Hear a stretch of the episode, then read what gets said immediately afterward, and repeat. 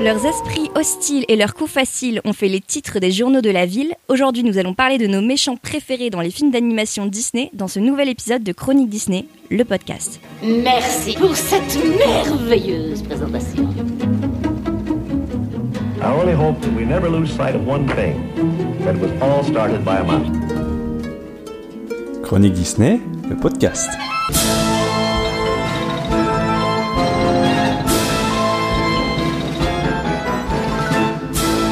Et bienvenue dans ce nouvel épisode de Chronique Disney, le podcast. Ce mois-ci, à l'occasion des célébrations d'Halloween, nous vous avons concocté un épisode plus personnel consacré aux méchants Disney et notamment à ceux qui ont le plus marqué les membres de l'équipe de Chronique Disney.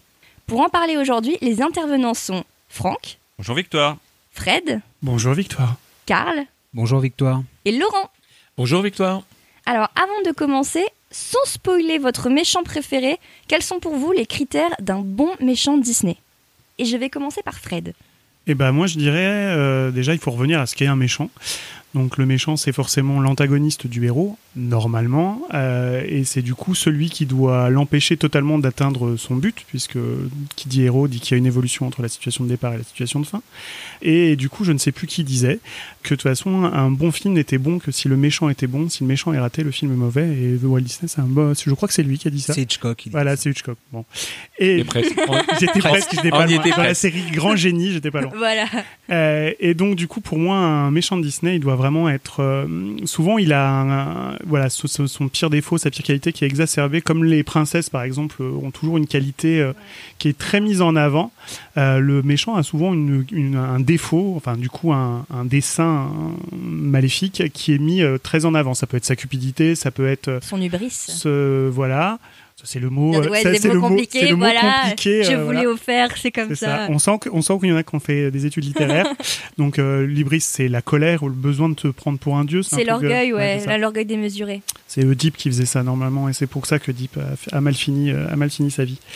À l'opposé du héros qui a de grandes qualités et qu'en a une surtout qui est démontrée, le méchant, il a surtout euh, un défaut qui est exacerbé et il tient par ça. Et bien sûr, effectivement, il y a après il y a l'animation, ce genre de choses, mais je pense que les grands méchants Disney et ceux qui ont marqué euh, tout le monde et qui marquent ont vraiment, ont vraiment cette chose, euh, cette chose importante qui fait que là, ils sont là pour enquiquiner le monde et, empêcher le héros d'arriver à son but. Ça permet de, qualifier les, les méchants comme on peut qualifier les princesses et les héros en, en, en espèce de catégorie. Tout à fait. Et toi, Karl Alors moi j'aurais deux, euh, deux réponses. Pour moi le bon méchant c'est celui qui crée l'intrigue. Ça veut dire que le film ne dépend que de lui. Le film ne dépend pas de la princesse ou du héros, c'est le méchant qui amène le leitmotiv et qui finalement crée l'intrigue. Et euh, moi personnellement j'aime bien les méchants qui n'ont besoin de rien.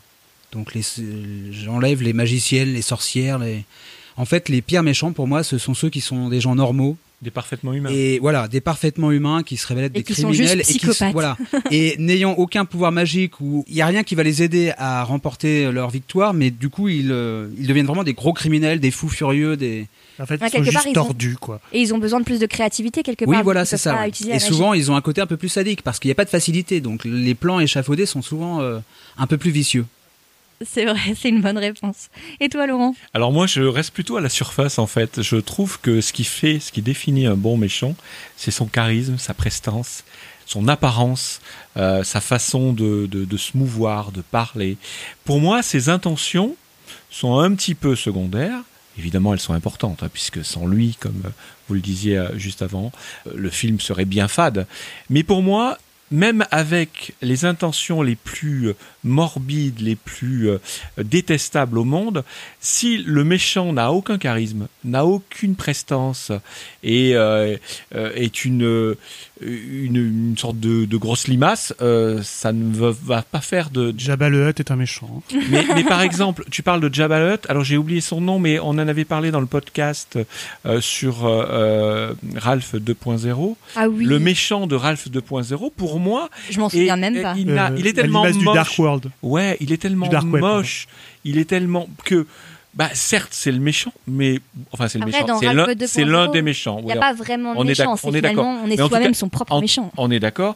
Il, il présente lui, euh, il représente on dit, entre guillemets le monde des méchants, même s'il n'est pas le méchant direct de l'histoire. Mais pour autant, je trouve que son apparence est tel- étant tellement ratée que bah il fait pas son rôle de méchant. Donc moi j'en reste euh, par Je rapport crois à que vous. le terme exact, il est moche. il est moche, vraiment moche. Donc moi, C'est pas tout à fait le mot qu'on avait employé, on avait à, à moitié censuré. oui, on l'avait censuré, donc on va pas dire, on va pas répéter ce mot qu'on avait censuré, hein, Karl? Euh, Sans commentaire. donc moi, pour moi, donc je reste plus plus à la surface que par rapport à vous. C'est moins ses intentions, c'est moins, c'est plutôt son charisme. Donc un sa bon prestance. méchant peut être muet. Un méchant muet, à mon avis, serait euh, absolument terrifiant. Euh, Disney a essayé, ils ont un peu raté. euh, Mm, non. Euh, Chernabog, par exemple. ah oui. ah bah oui, typiquement Chernabog. ouais. C'est l'exception qui confirme la règle. Et toi, Franck? Ben moi, je vais euh, partir un peu en prolongement de ce que dit Laurent. Pour moi, un, un méchant Disney, forcément, c'est un méchant qui est superbement animé. L'animation, la voix, le doublage apportent beaucoup aux méchants. Et D'ailleurs, si on remarque au sein des Walt Disney Animation Studios, les plus grands méchants étaient euh, animés par les plus grands Les animateurs. animateurs, c'est vrai.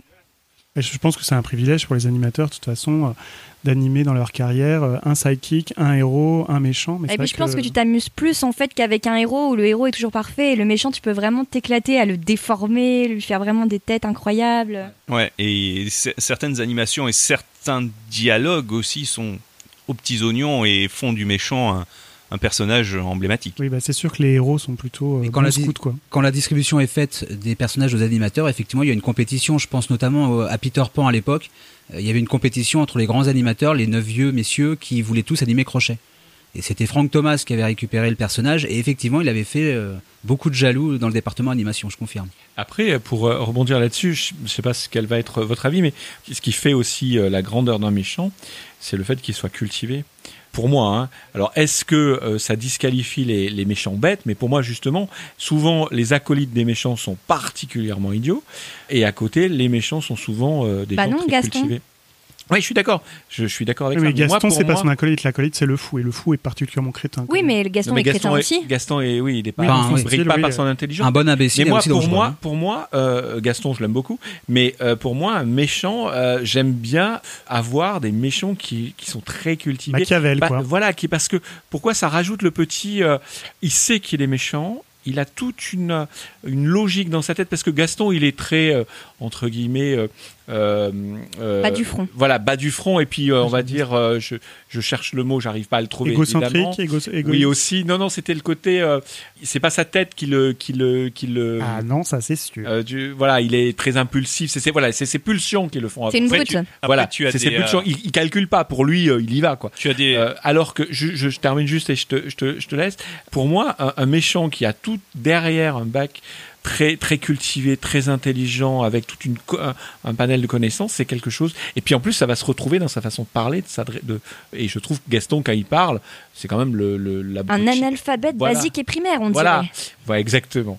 Après, tu as des méchants qui sont pas très fut-fut, pourtant qui ont un, charisme incroyable, comme la Reine de Cœur, par exemple, qui est pas très Bah, intelligente. Voilà, bah, typiquement, moi, c'est ce genre de méchant. euh, pour Elle moi, ça, ça Elle est glisse. folle, voilà, ça elle- glisse parce que je trouve que euh, si on devait parler de- d'une euh, méchante, euh, par exemple, Madame de Trémène, elle est très très intelligente et elle me terrifie beaucoup plus que la Reine de cœur, qui est. euh, Là, c'est une bonne question. Est-ce qu'un bon méchant est forcément un méchant effrayant? Et je Pour- pense, je pour moi, pense oui. qu'elle est effrayante, Madame de Trémène, parce qu'elle est normale. Oui, Alors que la reine de cœur, elle est caricaturale, elle est complètement euh, excentrique et en fait, c'est une bouffonne. Enfin, elle fait oui, rire. Oui, oui. Madame de Trémène, oui, elle est pas, pas Bah, Madame du de tout. Trémène, on pourrait la croiser dans la rue. Mais la Reine de cœur, un peu moins. Bon alors, je suis assez d'accord avec tous vos arguments, mais moi, si je peux ajouter euh, ma petite pierre à l'édifice d'un bon méchant, surtout d'un bon méchant Disney de film d'animation, c'est la scène de la chanson.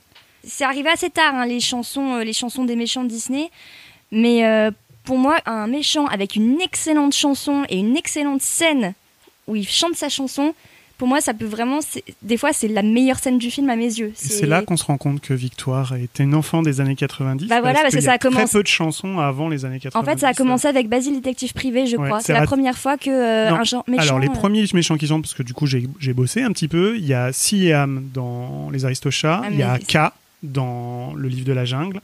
Ouais, mais Madame c'était pas les, dans Merlin forcément les- l'Enchanteur. à part Madame Mime, c'était pas forcément les grands méchants. Enfin, Siam, c'était pas les grands méchants. Bah oui, mais enfin, sauf que dans La Belle et le Clochard, il n'y a pas vraiment de méchants. C'est plusieurs personnages qui sont antagonistes à l'histoire. Mais c'est les premiers, je crois, qui c'est quand même les chantent. méchants qui font que. Et voilà, oui, quoi. dans Pinocchio aussi, je crois qu'une partie des antagonistes chantent aussi. Ouais, ouais. Mais je crois que c'est les seuls. Par contre, euh, effectivement, dans les films, euh, dans les films classiques de princesse et compagnie, il n'y a pas de chanson avant la petite sirène. Et effectivement, le premier qui a une vraie grande chanson avec un vrai grand moment, c'est Ratigan. Et qui était d'ailleurs doublé par Vincent Price. Donc euh, voilà, c'était. C'est une, scène exceptionnelle. Je suis absolument d'accord avec cette histoire de, de, de, de chansons, c'est très important ces numéros. Mais Ratigan, euh, on peut, euh, enfin, il, il est très intelligent et il a une prestance qui est Bah, incroyable. c'est quoi. Moriarty. C'est. Donc, euh, je, enfin voilà quoi, c'est. euh, Ah oui, mais il fallait bien quelqu'un en face de Basile quand même. Bah oui, Basile est le plus intelligent. Il fallait un méchant à sa. qui ait l'envergure aussi de son, de son Voilà. intelligence. Le Napoléon du crime. Le Napoléon du crime, tout à fait. Donc maintenant que ces définitions sont données, passons dans le vif du sujet. Quel est votre méchant Disney préféré? Et nous allons commencer par Franck. Alors, mon méchant préféré, ben, pour moi, c'est Claude Frollo. Tu crois m'avoir abusé, mais sache que je suis patient. Les gitans jamais ne durent derrière les murs. Qu'est-ce que vous faites? J'étais en train d'imaginer une corde autour de cette superbe gorge. Je sais bien ce que vous voulez Voyante et clairvoyante, c'est typique de votre race d'altérer la vérité pour troubler les consciences avec des pensées impies. Mais ça ne fait rien. Tu t'es choisi une prison magnifique. C'est néanmoins une prison. Mais un pied dehors, tu seras à moi. Je pense que vous êtes, euh, enfin, nombreux sont ceux qui savent que mon film d'animation préféré Disney, euh, ou voire film tout court, c'est Le Bossu de Notre-Dame. Ah bon? Ta comédie musicale préférée aussi? Oui, voilà. Euh, L'objet de son mémoire. Euh, bon, tout à fait. Donc, euh, pourquoi j'apprécie Frollo? Parce que le film, plus qu'un aucun autre film Disney, en fait, est une ode aux exclus, aux rejetés, aux minorités, aux différents. Frollo est le pivot du film parce qu'il est, il représente en fait ceux qui pensent détenir la vérité et que cette vérité soit religieuse, politique, sociale, raciale, voire même sexuelle. Et ce méchant est d'une froideur incroyable. Et ce qui fait sa force, c'est qu'on peut encore le retrouver aujourd'hui. Il est encore étonnamment d'actualité. C'est un méchant qui est humain, qu'on pourrait croiser dans la rue, au pouvoir, euh, dans certaines représentations euh, religieuses, Ah oui, politiques. dénonce, il est-. Il est totalitaire et il est intégriste et je trouve que c'est. Il est raciste, il est... Je trouve que c'est un, un des rares méchants qui évolue.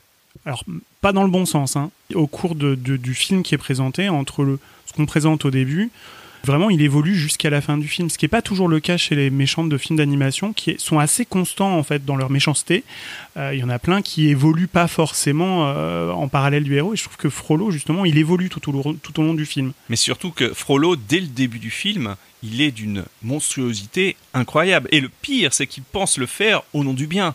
Quand euh, il pourchasse la mère de Quasimodo, en pensant qu'elle détient un menu larcin, en fait son larcin c'est juste son enfant qu'elle protège, dans la poursuite, il la fait tomber, elle se fracasse le crâne sur le parvis de Notre-Dame, et donc il récupère ce fameux paquet qui est en fait qu'un gamin, et quand il, et quand il le voit, il, il n'a aucun Regret. regret, tristesse. Et à partir du moment où il ouvre le couffin, il va Oh, mais c'est un monstre. Et là, il va le jeter comme une comme un, Déchet. un déchet dans, dans, dans, dans un puits. Et c'est euh, euh, L'archidiacre. et surtout Notre-Dame qui l'empêche de, de faire son larcin. Ouais, parce que sa foi, en fait, sa foi à ce moment-là est capable de bloquer ses intentions. Et, Ce qui est plus le cas. Alors pour, alors pour moi, c'est pas sa foi. Dans la version Disney, c'est pas un homme religieux, d'accord Alors que dans la version originale, il est un homme religieux. Là, Euh, il est juge. Là, il est juge hein, dans- chez Il Disney. est juge et après et, il ce qui- et ministre. ce qui est intéressant, c'est que dans la version de Disney, c'est un homme d'église qui l'arrête dans son geste de meurtrier. Et pour moi, il ne le fait pas parce qu'il a la foi. Il le fait simplement parce que c'est un, un rapport politique de lutte de pouvoir. Lui, il représente entre guillemets la- l'État et le, le curé et l'archidiacre Il a peur des Alors, je- Il veut, il veut pas, il veut pas entre guillemets se mettre à dos la hiérarchie euh, religieuse. Mais je, que moi, je l'ai moi, jamais vu moi, comme moi, je l'ai ça, pas vu comme ça. Moi, je l'ai vu. Alors, il, a peur ça, de- hein. il a peur pour son de- âme. en Il a peur pour son âme. C'est Notre-Dame. C'est Notre-Dame qui l'empêche de, de faire son méfait, parce qu'il a peur d'être damné. Lui qui est, qui se croit si pieux, moi, moi, je le, vertueux. moi, je le vois plus calculateur que ça. hein. Mais non, c'est euh, c'est dans la chanson en Mhm. plus. euh, l'enfer qui menaçait sa puissance et son âme. Et justement, c'est là où ça vrille dans le film. C'est à partir du moment où il, prend, il se rend compte qu'il a des. Bah, parce que c'est quand même c'est un des méchants les plus sexués de l'univers de Disney. Si ce n'est. Ah, euh, J'adore le passage. quand on se rend compte en fait que euh, qu'il est surtout euh, il veut la tuer parce qu'il est fou de désir pour elle et là il devient un, un être humain et là du coup son âme est déjà perdue en fait. Bah, D'ailleurs, quand il, quand, quand il le dit, mais de, de façon. J'étais en train d'imaginer une corde autour de cette superbe gorge. Je, euh, rien que. que il pas ses cheveux à ce moment-là. Si, il si, ça. ouais. Mais d'ailleurs, la je- gorge, ouais. Cette scène remontre le fait que c'est quelqu'un qui, donc on vous l'avait dit, il est raciste, il est aussi sexiste, et pour lui, les gens autour de lui, pour lui, c'est des objets en fait. Il passe outre la, la volonté des gens. hein. Il, pour lui, Esmeralda est un objet sexuel. hein. Oui, et, et- mais je trouve que grâce à cette phrase, euh, le doublage a réussi à dire des choses sans être cru, mais tout en disant plein de choses. Ah, C'est Et- dans l'implicite complètement. ouais. Et, je pense que c'est la réussite de l'animateur qui entre le, le- la vision de ce qu'il a dessiné, les intentions et le dialogue, je pense que c'est un mixage parfait des, des- Et justement, c'est pas un animateur, c'est une animatrice qui crée Frollo. Ah, Elle s'appelle ouais. Cathy Zielinski. Tiens donc. qui est, euh, moi c'est mon personnage préféré aussi, euh, Frollo, et je pense que c'est le sien aussi à cette animatrice-là. Et je pense que euh, le fait que ce soit une femme qui anime ce méchant-là, comment dire, Elle lui a donné une elle lui a peut-être donné des choses que Un elle, homme en aurait- femme vit. Ouais, et qu'un homme aurait certainement pas Ah, voilà. Et- Ah oui, ah oui, c'est un- là, je pense que la subtilité du personnage vient peut-être de cette animatrice. Oui, c'est une information incroyable. le, ça. le- le doublage français, euh, Jean Pia, est, Jean-Pierre, est formidable. il est formidable. Le, le- le travail sur le texte, qui est très soutenu, euh, fait, en fait, je pense, le meilleur euh, doublage d'un Bah, film Disney. Mais sa, sa euh. voix, son, son timbre, et alors, en VO c'est Tony Jay qui fait un travail magnifique aussi. hein. Et, Euh, et- et d'ailleurs, une, une phrase qui vient juste un peu après, quand Esmeralda lui répond je, je sais bien ce que vous voulez, et Frollo lui dit Voyante et clairvoyante, c'est typique de votre race d'altérer la vérité pour troubler les consciences avec des pensées impies. Et je puis trouve là, que euh, cette phrase-là, On sait dire. tout ce que ça veut dire. mais, mais c'est surtout qu'il y a du racisme, il y a quelque part Des des, clichés. des et puis fake news, euh, du y a, sexisme. il y a du, Du sexisme. sexisme. Je trouve que cette C'est plus phrase du sexisme, là c'est de la misogynie. est de incroyablement. c'est- 20 surtout. ans après, cette, cette phrase est encore incroyablement d'actualité.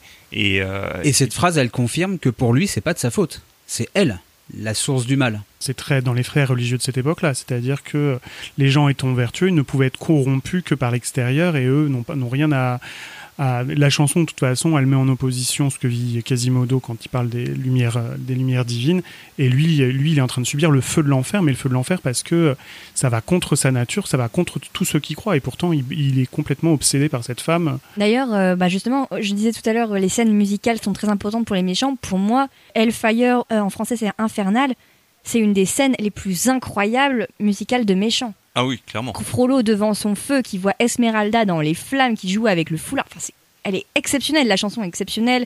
Toute cette scène est incroyable avec les juges, les âmes, euh, on ne sait pas exactement ce que c'est, qui apparaissent. C'est terrifiant et Qui en latin lui demande le pardon. Hein. Ce qu'ils disent derrière, Kyrie eleison, ça veut dire pardonner. euh, Et une, une scène magnifique euh, fabriquée en France par les studios de Montreuil.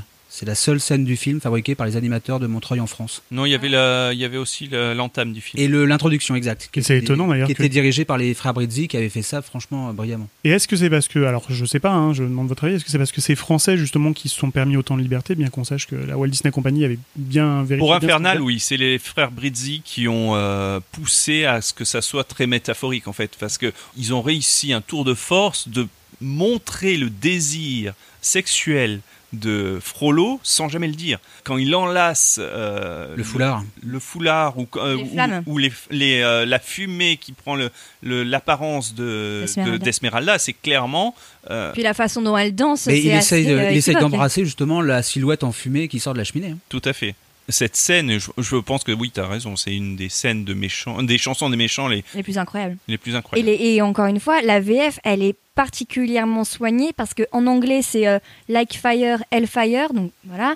Et en, en- en français, la traduction infernale, bacchanale, bacchanale. c'est c'est d'une puissance incroyable et d'une richesse de. ma chair. Ouais, c'est Donc, donc, donc, en fait, si on, on regarde un peu les méchants français Disney, sont tous des obsédés sexuels en fait. Vous avez Non. Gaston. Ah non, non, non, non, non, Vous avez Edgar, Frollo. Edgar, non, Edgar, non. Ah. Edgar, D'accord. Ne nous, ne nous égarons pas. D'accord. Non, mais j'étais en train de me faire une Madame réflexion. N'est pas vraiment. en me disant obsédée. décidément, euh, la France représentée, les Français représentés chez Disney, côté méchant, sont quand même euh, un peu. euh, C'est vrai que Son celui-là, de toute façon, dans la liste des crimes, euh, s'il devait passer au tribunal, euh, c'est lui qui, je Mais- pense, qu'on a la plus grande liste. hein. Mais pour, pour revenir toujours sur C'était Fro- du MeToo avant l'heure, en fait. Mais pour revenir sur Frollo, il y a, il y a plus que de MeToo, il y a aussi du racisme. La, la scène où il est sur le balcon juste avant la fête des fous et qui dit qu'il veut se débarrasser des gitans. Un et par que un. un par un, en écrasant des fourmis, et, et, et il dit mais j'ai eu beau le faire, ils se sont multipliés, il enlève la Une des dalles. une de- des dalles ouais. et là on voit plein de fourmis euh, se se, oui voilà se, se multiplier Phoebus lui dit mais qu'est-ce qu'il faut faire? Et là il prend la dalle il les, il les écrase montrant bien qu'il veut faire un génocide quoi Je constate aussi que tu n'as pas parlé quand même d'un élément très important euh, de Frollo, c'est Quasimodo. Cet enfant qu'il devait noyer, qu'il a finalement plus ou moins élevé et qu'il l'utilise jusqu'au bout, quoi, qu'il manipule totalement. Ah clairement C'est de la perversité pure, quoi, ce qu'il fait à Quasimodo. Il lui dit que de toute façon, il doit obéir, quoi qu'il se passe. Et que, et que c'est un, qu'il est un monstre, qu'il est laid, qu'il est ignoble, enfin. Mais je pense que Frollo pense qu'il aime ce- cet enfant. En fait, pour lui, c'est de l'amour, le fait de le martyriser, de le, le pas si cloîtrer. euh. Je sais pas si Enfin, on Frollo pense qu'il fait bien à nouveau.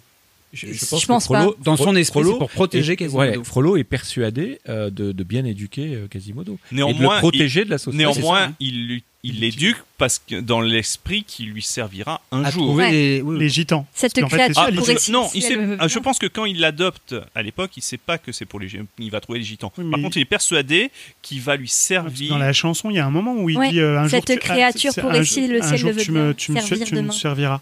Oui, mais il mais pas il sait pas sur quoi, mais euh, Et je trouve que c'est là où, par exemple, la comédie musicale va plus dans, ce, dans le sens de ce que raconte Karl. Parce que dans la comédie musicale, si je me souviens bien, C'est le fils de son c'est le fils de son frère et que du coup, il se doit d'élever et d'éduquer. Bon, certes, il est difforme et voilà, ce genre de choses. Mais du coup, il ne sait pas du tout ce, ce rapport-là, du moins au départ. après le- la comédie musicale se rapproche plus du roman. Mm. euh, avec le fait que Frollo est euh, un archidiacre. D'accord. Et justement, dans le roman, est-ce que Frollo est un méchant? Non. Et là, c'est pas certain en fait. Il est jeune en plus dans le roman. Il est jeune, il a ses pulsions euh, euh, sexuelles déjà dans le roman. Il devient un criminel lorsqu'il essaye de faire. Enfin, il plante un poignard dans, dans le corps de Phébus, voilà. Mais euh, Enfin, il est pas. Quasimodo, parce que c'est Voilà, pas lui qui le il est dit. pas aussi méchant et aussi sadique que dans le film. Les gens de chez Disney en ont fait un, vraiment un, un méchant très, ter- enfin terrible, très dur. Dans le roman de Victor Hugo, il y a beaucoup beaucoup de nuances. Et, après, il y a dans, dans le roman d'Hugo, c'est il y a Phébus, s'il y a, a pas de méchant, il n'y a pas de gentil non plus. Phébus est bien pire dans le roman Ah oui. que Frollo. Ah, il est immonde dans le roman. Parce que lui, pour le coup, veut utiliser Esmeralda, Phébus, dans le Parce roman, comme quasi- euh, un objet sexuel. Quasimodo n'est pas forcément très sympathique non plus. Euh, Esmeralda, euh, bof, c'est un roman romantique, quoi. C'est, c'est du Hugo. Enfin voilà, il a fallu mettre en opposition et ils ont pris les, ce qu'il y avait de pire chez l'être humain et ils l'ont inséré dans Frollo. Et ce que disait Karl au départ, c'est que en fait, il est horriblement normal. Et c'est l'intérieur qui est complètement pourri en fait. Mais quand on le voit, enfin voilà, c'est quelqu'un d'ultra respectable. Il est juge, il est juge, il est juge de Paris. Enfin, c'est vraiment quelqu'un de très respectable. Par contre, les intentions euh, au, cours du film sont sacrément tordues quand même. Et je pense que le, en fait, la qualité de Frollo, c'est qu'il a exactement, je pense, les mêmes caractéristiques que Radcliffe, qui est le méchant de Pocahontas un an plus tôt. Et pour Radcliffe, euh, c'est raté.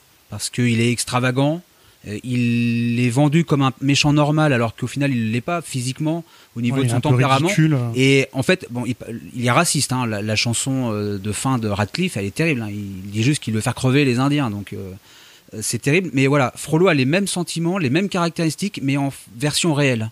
Oui, c'est ça. Et ça reprend un peu ce que je disais en début tout à l'heure. Pour moi, les personnages qui sont vraiment réels et qui nous ressemblent sont les pires. Et ça. Bah, surtout que Et, ça, ça donne euh, encore plus de force à ce que moi je disais au début, c'est qu'il faut de la prestance et il faut du charisme. Il a un sacré Et là, charisme. et là quand- effectivement, quand on compare Radcliffe et, euh, et Frollo, euh, qui, qui sont basés, effectivement, comme tu le dis très bien, euh, sur les mêmes caractéristiques, ils ont le pouvoir, ils sont respectables, entre guillemets, et en fait, Surintelligent. ils sont très intelligents, mais ils sont enfin, d'un vice incroyable, quoi. Incroyable. Parce qu'ils ils, ils détournent leur pouvoir euh, sur des notions qui sont juste ahurissantes. Après, je trouve que Frollo aussi, c'est un des rares qui n'est jamais ridicule. C'est-à-dire qu'il y a toujours un moment dans un film Disney où il y a une, un trait d'humour, souvent il y a un trait d'humour, où il y a une situation qui va un peu alléger le truc. Lui, il n'y a pas un moment où euh, Lui, il il est est pas là ridicule. pour rire, ouais. Jamais. Au contraire, il devient de plus en plus dangereux au fur et à, ma- au fur et à mesure du film. Jusqu'à aucun moment il est aseptisé, en fait. jusqu'à la À fin moment. où là, il se laisse totalement aller et qu'il euh, devient complètement fou avec ses yeux. Enfin, là, on sent sa fureur, sa haine qui ressort, et finalement, il, il va mourir à cause de lui. C'est sa haine qui va le faire renverser, et un peu Notre-Dame aussi. Mais sa mais- mort est terrifiante. Mais pour moi, c'est une pour des rares morts très terrifiantes de Disney. ce que vous dites. Et Mais il meurt tout seul. mais ça veut dire pour- que personne le tue. ah non, non, non, Non. Ah non, sa, avec propre- sa propre folie qui l'a tué. Et pour Voilà. moi, au-delà de sa propre folie, c'est Notre-Dame qui le tue. Il est tellement devenu puissant, il est tellement dangereux que on utilise euh, vraiment euh, les plus hautes sphères, c'est-à-dire Notre-Dame. Bah, il machina. pour, euh, il, a voilà, attaqué, il a attaqué la cathédrale. Il attaque- la cathédrale s'est défendue. Il attaque Voilà. la cathédrale, donc il attaque qui? Il attaque Dieu. Et c'est ça, quoi. Et, Ouais, c'est et très c'est là où mystique. c'est intéressant. C'est très mystique et c'est intéressant de voir que un méchant Disney qui fait toujours très très attention à tout ce qui est religieux, etc., pour pouvoir faire en sorte que ses films soient, soient vus partout. Là, euh, ce méchant-là, il est tué par Dieu. hein. Pour moi, la cathédrale, c'est son bras armé. hein. Et quand il tombe dans les flammes, c'est les flammes de l'enfer. Clairement, euh, la, la symbolique est, est- est évidente. Je pense qu'on a fait le tour euh, sur Frollo. Est-ce qu'on ne passerait pas au méchant préféré de Laurent? Oui, et en fait, Parce là- que je sens qu'il n'en peut plus. ouais, Ah, il et en trépigne là, oui. Ouais, je trépigne. Et puis surtout, euh, je trépigne pourquoi? Parce que comme d'habitude, moi, moi j'ai le méchant ultime. Bah oui. Ah bah oui, c'était étonnant. forcément. Et forcément. pourquoi j'ai le méchant ultime? Ça m'étonne- Parce que c'est lui. Bah, Non. Pourquoi ça m'étonne même pas? Pourquoi j'ai le méchant ultime? Mais vous, vous, C'est Germaine. vous caricaturez, Oui, vous c'est ça. caricaturez cette, cette Ou alors, affirmation. Madame Placard, commandant. Mais non, c'est Isma, il a le même âge. Alors, une fois encore, vous pouvez essayer de tomber dans la caricature. rappeur, Bob Mais pourquoi est-ce que je dis ça? Vous allez voir que c'est tout à fait euh, C'est là rationnel. depuis combien de temps ça? Pourquoi? Pourquoi je dis ça? Parce que tous vos méchants, quels qu'ils soient, tous, finissent chez mon méchant. Puisque moi, mon méchant, c'est Hadès. Molosse, le colosse, quel bouc te pique, hein? Baboum, mon nom est Hadès, dieu des enfers. Ça va, toi? Un autre jour, d'accord. Non, ça ne prendra qu'une minute, j'ai un débit d'enfer, d'accord Tu vois, j'ai cette importante transaction au four, une opération immobilière si tu préfères. Et Herc, toi petit démon, je peux t'appeler Herc. Tu sembles être constamment en travers de mon chemin, Vous vous d'accord trompez de personne. Écoute-moi, espèce de... Non, c'est rien. c'est- Tu m'écoutes, d'accord Donc je te serais éternellement reconnaissant si tu voulais juste prendre une récréation loin de ton entreprise de démolition. Je veux parler des monstres, des tremblements de terre. Foutre rien qu'une petite journée... de- Vous êtes complètement fou. Pas si vite, parce que tu vois, j'ai dans ma manche une jolie petite carte qui ne manquera pas de te plaire. Mais Laissez-la Euh, Voilà le marché. Tu renonces à ta force pour environ 24 petites heures, d'accord Disons les prochaines, hein, 24 petites heures. Et mec sera libre comme un oiseau et hors de danger. On chante, on danse, on chasse, on s'embrasse, on rentre à la maison. Elle est pas belle la vie. Mon méchant euh, préféré est donc, vous l'avez compris, Hadès, Le grand Manitou des enfers. le grand euh, dieu des enfers, le grand Manitou des enfers, qui est donc le méchant, et là on peut dire euh, qu'il est identifié comme ça du film Hercule. Un méchant qui euh, va chercher quand même son identité et toute son histoire très très loin, puisque euh, Hadès est évidemment euh, né dans la mythologie grecque, où il est le troisième fils de Cronos. Alors pourquoi je rentre dans ce détail-là? Parce que Cronos est le roi des titans. Et donc on retombe, chez Disney, on retombe toujours chez, sur nos pattes. Ouais, enfin là, euh, Hercule va utiliser... Hercule et la mythologie grecque, ils ont fait de sacrés raccourcis. oui, même, oui, c'est clair, c'est clair. hein. Disco les raccourcis. On est d'accord, mais il n'empêche que Gospel. il n'empêche qu'il y a toujours un petit lien euh, bien senti puisque Hercule, Hadès va utiliser donc euh, Titan- euh, les titans pour renverser son frère Zeus. Donc on voit évidemment un petit lien. Ce qui est intéressant dans un film, et je suis d'accord, qui est une caricature d'ailleurs, qui avait très, été très très très mal reçu par les Grecs. hein Oui, mais ça, qui c'est contrairement, c'est intéressant comme, comme élément, contrairement à par exemple un film comme Coco, qui avant euh, d'être construit euh, avait subi une polémique en- au Mexique euh, où grosso modo l'intelligentsia énormément la culture. voilà, mais qui avait accusé Disney de s'approprier, de faire de l'appropriation culturelle. Et après, euh, bah, Coco est devenu un, un phénomène cinématographique au, C'est au le meilleur, Mexique. euh, le plus grand succès cinéma Exactement. au Mexique. Euh, c'est pas du tout ce qui s'est passé avec euh, avec euh, Hercule. Après, Hercule, c'est pas le même respect quand même. hein, Hercule a euh, été traditions. complètement parce que effectivement euh, le film bah, ridiculise un petit peu, même beaucoup, la mythologie. Après, c'est un film Euh, parodique. hein, s'il se... Alors, il s'éloigne effectivement de tout. Enfin, ils ont pris les personnages, et ils ont re-raconté ah oui, ça pourrait être parodique. Hadès, on peut le dire. Hadès est parodique. Tous, tous les Hadès dieux. a, a une, une construction euh, qui euh, fait, contrairement à un Claude Frollo, qui fait qu'on rit de lui. clairement. On rit Du- avec lui. On rit Enfin, oui. avec lui et on rit de lui. Il y a quand même des scènes qui, enfin, on lui fait faire des scènes absolument, on lui impose une ribambelle de scènes où il est tourné en De toute ridicule. façon, le vrai Euh, héros du film, c'est Hadès, quoi, parce que Hercule, il est quand même un peu La, fadasse. vraie, la quoi. vraie réussite du film. La c'est vraie, Hadès. je dirais pas le vrai héros, mais effectivement Et la musique. la vraie réussite du film, euh, c'est Hadès. Et pourquoi c'est Hadès? Déjà par son apparence, qui n'a absolument rien à voir avec euh, l'apparence qu'il euh, qu'il a dans la mythologie. Donc c'est un, un dieu qui a, contrairement à la mythologie, n'a pas du tout la même apparence. La Là- flèche éteinte. Là, il a la éteinte, il est bleu. Euh, c'est pas du tout euh, son aspect. euh, En fait, dans la mythologie, Hadès n'a pas d'apparence. Chez les Grecs, Hadès est invisible. Il n'y a pas de statue, il n'a pas de temple. En fait, il porte un casque d'invisibilité qui avait été forgé par Héphaïstos.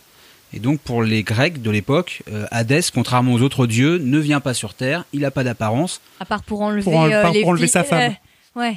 Ah, À part enlever la fille de il, a, Déméter. il a enlevé euh, Perséphone, mais euh, les Grecs, en tout cas, ne se le matérialisent pas, contrairement aux Alors, autres dieux. pour, pour moi, euh, je me trompe peut-être, mais il était quand même perçu comme un sage, barbu, chevelu. C'est euh, c'est l'un des dieux les plus sympathiques parce que pour les Grecs, la vie est courte, la mort c'est l'éternité, et donc ils vont passer l'éternité chez Hadès.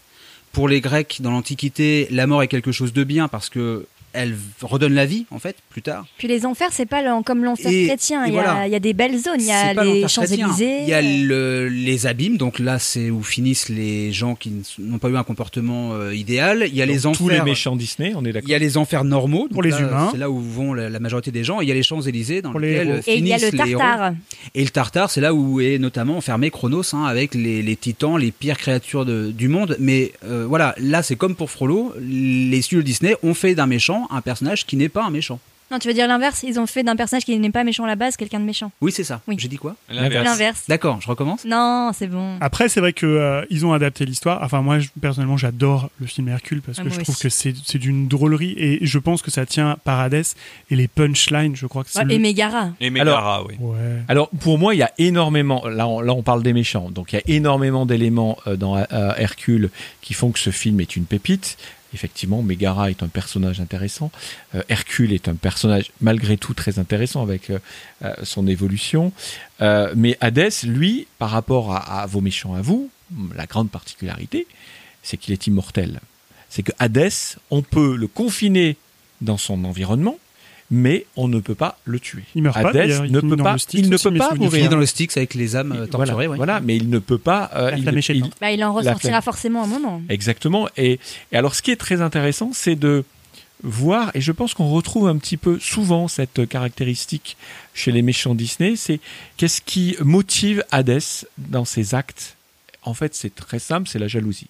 Il veut la place de son frère. Bah oui, parce que ça a été mal que- distribué en fait. Voilà, voilà, parce que lui, il se dit, mais attendez, euh, à la loterie des dieux, je me retrouve euh, dans En vos bas. enfers, euh, vous faites la fête, vous vous... euh, Le petit travail que tu m'as confié Voilà. il y a quelques années. Mais- Et exactement. c'est surtout, il est, il est complètement exclu, ce qui est complètement injuste, parce que il est vrai, c'est un dieu, il a rien fait de mal à personne de base, mais on lui a donné les enfers et du coup il reste à la cave, il est pas invité euh, aux soirées. Bah, je- enfin, il, il est pas invité aux soirées genre- aussi. c'est genre le petit frère que personne n'aime, quoi. Oui, mais je pense que c'est. Alors, on peut dire que c'est le petit frère que personne n'aime, mais c'est aussi euh, euh, l'oncle dont on a un peu honte au repas de famille, quoi. Bah, Parce qu'il qu'en a fait, quand même, euh, comme il, explique, il a... un boulot à plein temps, contrairement Voilà, aux autres qui passent à- leur temps à boire et à profiter des jouissances de l'Olympe. Euh, lui, il a un boulot à plein temps parce que euh, ça, pa- le passe le portillon en permanence, quoi. Et donc, comme alors une particularité que que, que Frollo n'a pas, c'est que bah il a effectivement euh, des acolytes euh. Qui sont formidables. qui sont absolument ah- ahurissants, qui sont euh, qui sont qui participent aussi à le rendre ridicule. Hein. Euh, Si moi, peu. moi, si je, peu. pense, je pense à la Bah, scène parce que une petite goutte. Je pense aussi, moi, il y. Il y, y a une scène qui me fait mais hurler de rire. C'est la scène où Hadès, qui, est, qui se rend compte que son plan pour éliminer Hercule ne marche pas, qui se prend veste sur veste, et il se tourne vers ses deux séides, c'est ainsi Les qu'on séides, les, ouais.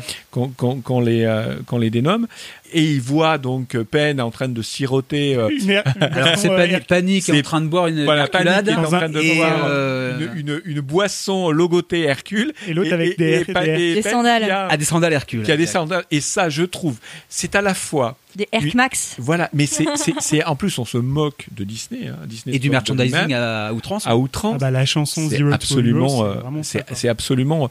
Et, et, et ce, ce, ce personnage qui est un méchant, qui a quand même une volonté, euh, il veut, enfin, il veut donc tuer ses frères et sœurs, il veut euh, s'emparer du pouvoir, il veut importer euh, le monde des enfers sur Terre. Donc il a quand même, lui, c'est euh, autant euh, Frollo, lui, il veut faire des choses inavouables avec Esmeralda, mais moi, Hadès, lui, il veut le pouvoir. Enfin, Frollo veut faire aussi un génocide, mais euh, Oui. continuons. Moi, moi, il Mais le Hadès, fait. il veut juste moi, le génocide, moi, Hadès, le génocide, il le fait à l'échelle planétaire. C'est ça, Ouais, il veut faire ça. un putsch, en fait, il veut être voilà, calife est, à la place du Il est vraiment, vraiment, vraiment, il vise, il la- vise très loin. Et donc, et donc, ce méchant-là, ses dessins sont tellement puissants que heureusement qu'ils l'ont un peu euh, ridiculisé parce que il, il serait vraiment terrifiant si si on lit à la lettre ce qu'il veut De toute faire. façon, il il vampirise très- complètement le film. euh, En fait, Hades, il a deux qualités, à mon avis. C'est son apparence, tu l'as dit tout à l'heure, et son animation. On revient à ce qu'on disait au début. hein. C'est Nick Ranieri qui anime Hades.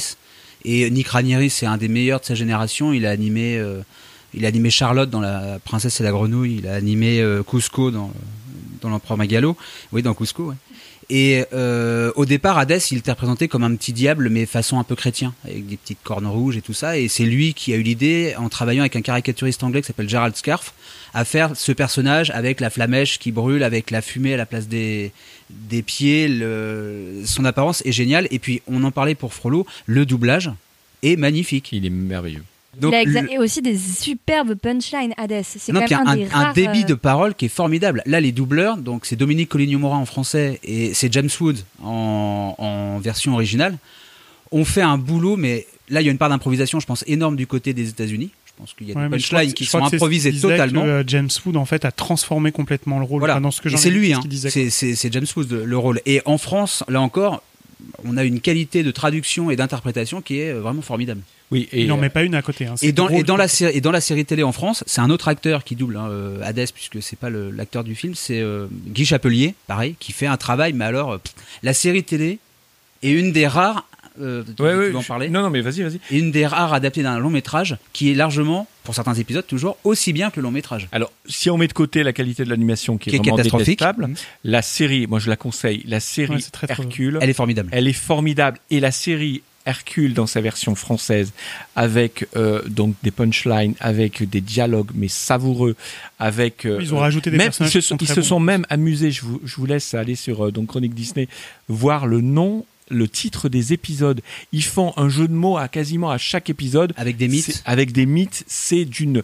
Enfin, là, franchement, le travail de, de- de traduction, le travail d'écriture sur cette série a été formidable. Si on met de côté la qualité de l'animation qui est catastrophique, et puis si on met aussi le côté, euh, et ça, je ne comprends pas que Disney n'ait pas fait un dernier épisode où, euh, grosso modo, Hercule perdait la mémoire, parce que le seul problème, c'est qu'effectivement, dans la série, Oui, parce que c'est un mythe qu'elle, ça se passe Hercule- pendant la jeunesse d'Hercule. Exactement. Quand il est à l'école, et en fait, Hercule rencontre, rencontre Hadès. Or, dans le film, il ne le connaît pas.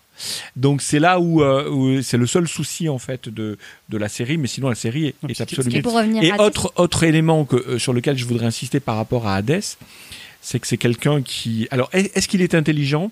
Moi, je me Oui. pose la question. Ah, il Oui, Parce Parce qu'il base quand même tous ses plans sur des, sur des gens. Euh, Sur des bras ah, sur- cassés. Sur, des bras cassés. délègue un peu. ouais, Il, ouais. il fait, il fait appel à des titans. La scène où il indique aux titans qui se trompent de sens, mais elle est savoureuse. Mais moi, elle m'a fait hurler de rire. Mais elle montre quand même qu'il s'appuie sur. C'est pas, c'est des bras, Des bras cassés. Mais on après, je pense qu'il peut pas, il peut pas justement pour une fois, il peut pas lui agir directement Non, parce que non, il il a un pas. statut de dieu et Il ne peut il est pas. il explique, il explique qu'il ne peut pas tuer directement Hercule. Il faut, On est d'accord. obligé de passer Mais de là à faire appel à des bras cassés, est-ce que c'est une preuve d'intelligence? Moi, je me pose la question. Il fait, Qu'il a que appel à ça. ce qu'il a sous la main. Voilà. Pour, Bah, moi, Oui, mais enfin, justement, en Dieu des Megara, enfers. pour le coup, est plus intelligente que lui. Oui, Exactement, et c'est pour ça qu'il l'utilise elle. Justement, ça va dans, dans- dans ce que je dis. Je comprends pas qu'il soit capable d'utiliser quelqu'un comme Megara qui est très intelligent. Parce qu'il l'a eu pour l'amour. Et voilà, oui, mais il arrive, enfin, dans tout le cheptel de gens qui lui arrivent, il doit pouvoir trouver des gens un petit peu Si, intelligents. Quand, quand Frollo arrive, il pourrait l'utiliser, Frollo. Et en fait, non, il l'utilise. Une, une marque d'intelligence quand même, c'est qu'il arrive à faire abandonner ses pouvoirs à Hercule en faisant vibrer la corde sensible, en utilisant Megara. Oui, mais est-ce que. Et est-ce il a eu Megara pour les est-ce mêmes que raisons. le, Il le le manipulateur. hasard, le hasard fait qu'il est vaincu. Mais Alors, est-ce que si c'est un signe Megara n'a pas été blessée, d'intelligence d'Hadès ou est-ce que c'est un signe de bêtise de Hercule? Non, Bah, après, il est non, Non, c'est manipulateur. pas de la bêtise. Non, non, non, de non, la- il a, il a un Mais- talent manipulateur qu'on ne peut pas il est enlever. machiavélique au sens euh, réel du mot. Oui, oui. C'est le prince Et, Machiavel. quoi. et surtout qu'il est quand même assez. euh, pour moi, c'est une preuve d'intelligence. C'est quand même, il arrive à lire les personnes et à deviner quel, sur quelle corde justement tirer. Et pour moi, c'est une preuve d'intelligence, de savoir euh, comprendre tout de suite sur, euh, sur quoi euh, s'appuyer pour manipuler quelqu'un. C'est ça, c'est Machiavel, c'est hyper Ouais. intelligent. Moi, je Pour moi, moi, ce que j'aime beaucoup, c'est qu'en fait, c'est un chef d'entreprise dont le boulot ne lui plaît plus en fait. Et il gère son ça. truc comme ça, il se dit non mais c'est pas possible. Moi il me fait beaucoup penser alors voilà au roi Arthur dans Camelot parce qu'en fait, il a tout le pouvoir, il a tout pour réussir mais alors il est entouré par tous les bras cassés de la terre et en fait, il peut il a eu il a eu un but mais en fait, il peut jamais y arriver parce que de toute façon, quoi qu'il échafaude, comme il est obligé de déléguer, de toute manière, ça tombe à l'eau systématiquement. Et ce qui est génial, c'est quand il rentre dans des colères noires et qu'il se rend compte qu'il est en train de perdre le contrôle dans la situation, où effectivement, bah, il recoiffe la flamèche, elle redevient bleue, il se calme et il repasse à autre chose. Et c'est vrai qu'il a un débit de parole qui est, on n'avait pas Alors- vu ça depuis le génie d'Aladin, quoi. Je suis euh, effectivement deux choses que, que je voudrais quand même dire sur cette sur ce méchant pour euh, euh, terminer. C'est première chose, c'est un méchant qui rencontre d'autres méchants de Disney dans la série notamment. Je vous laisse euh, découvrir l'épisode où il rencontre euh, ses Scars. Hein, Jafar. Euh, Jafar, Jafar, pardon, c'est pas Scar, c'est Oui, il y a un crossover entre la série Et, la et série. ça, elle- il est assez savoureux. Alors, il est complètement what the fuck, mais il est très, très, très intéressant à voir.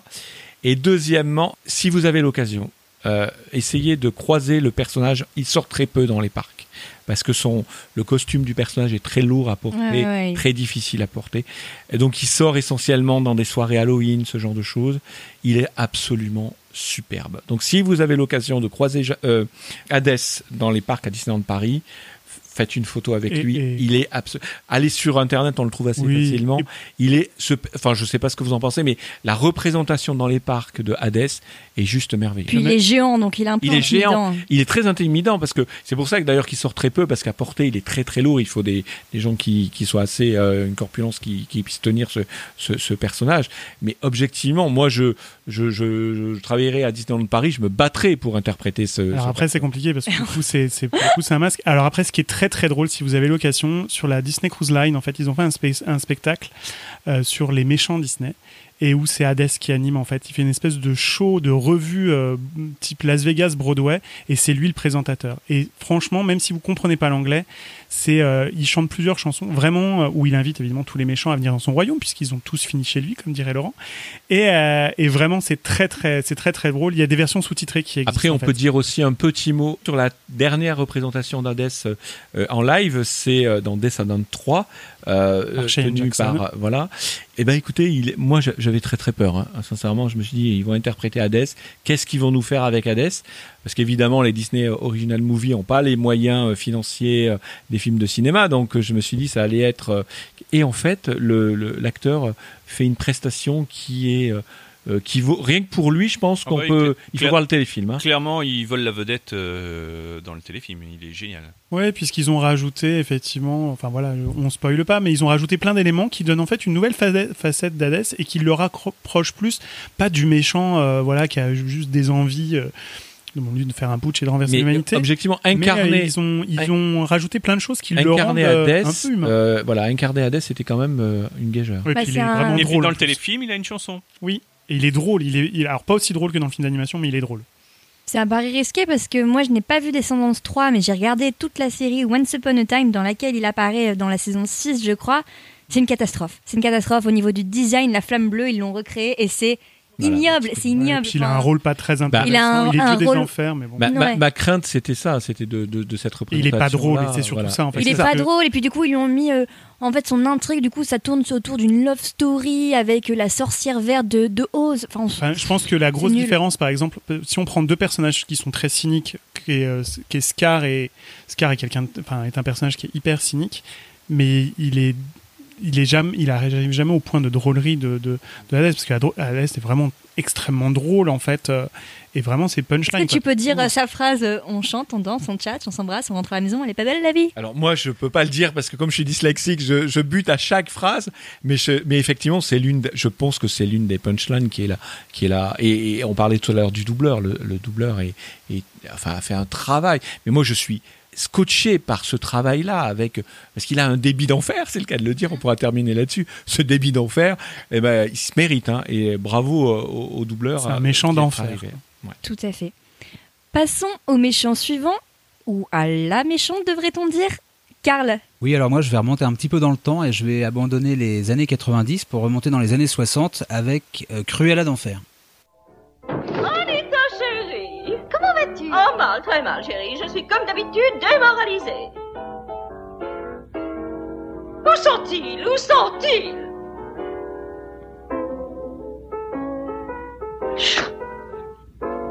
Où sont-ils pour l'amour du ciel? Mais Cruella, qui ça? Les bébés chiens, les bébés chiens Je suis pas venue ici pour rien, où sont les chiots? Oh, il y en a bien encore pour trois semaines. Et ces choses-là ne se font pas sur commande. Oh, Anita toujours aussi fine. Oh, ici, chien, ici. Ici, chien. Euh, Cruella, tu as un nouveau manteau de fourrure. Oh, ma seule et unique passion. J'adore les belles fourrures. Je n'aime que ça au monde. Oh, quelle femme dans cette vallée de larmes pourrait ne pas aimer les fourrures, chérie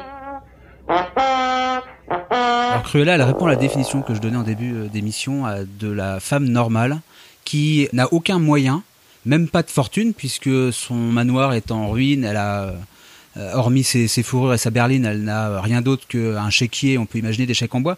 Et pourtant, elle va être une terreur pour le film.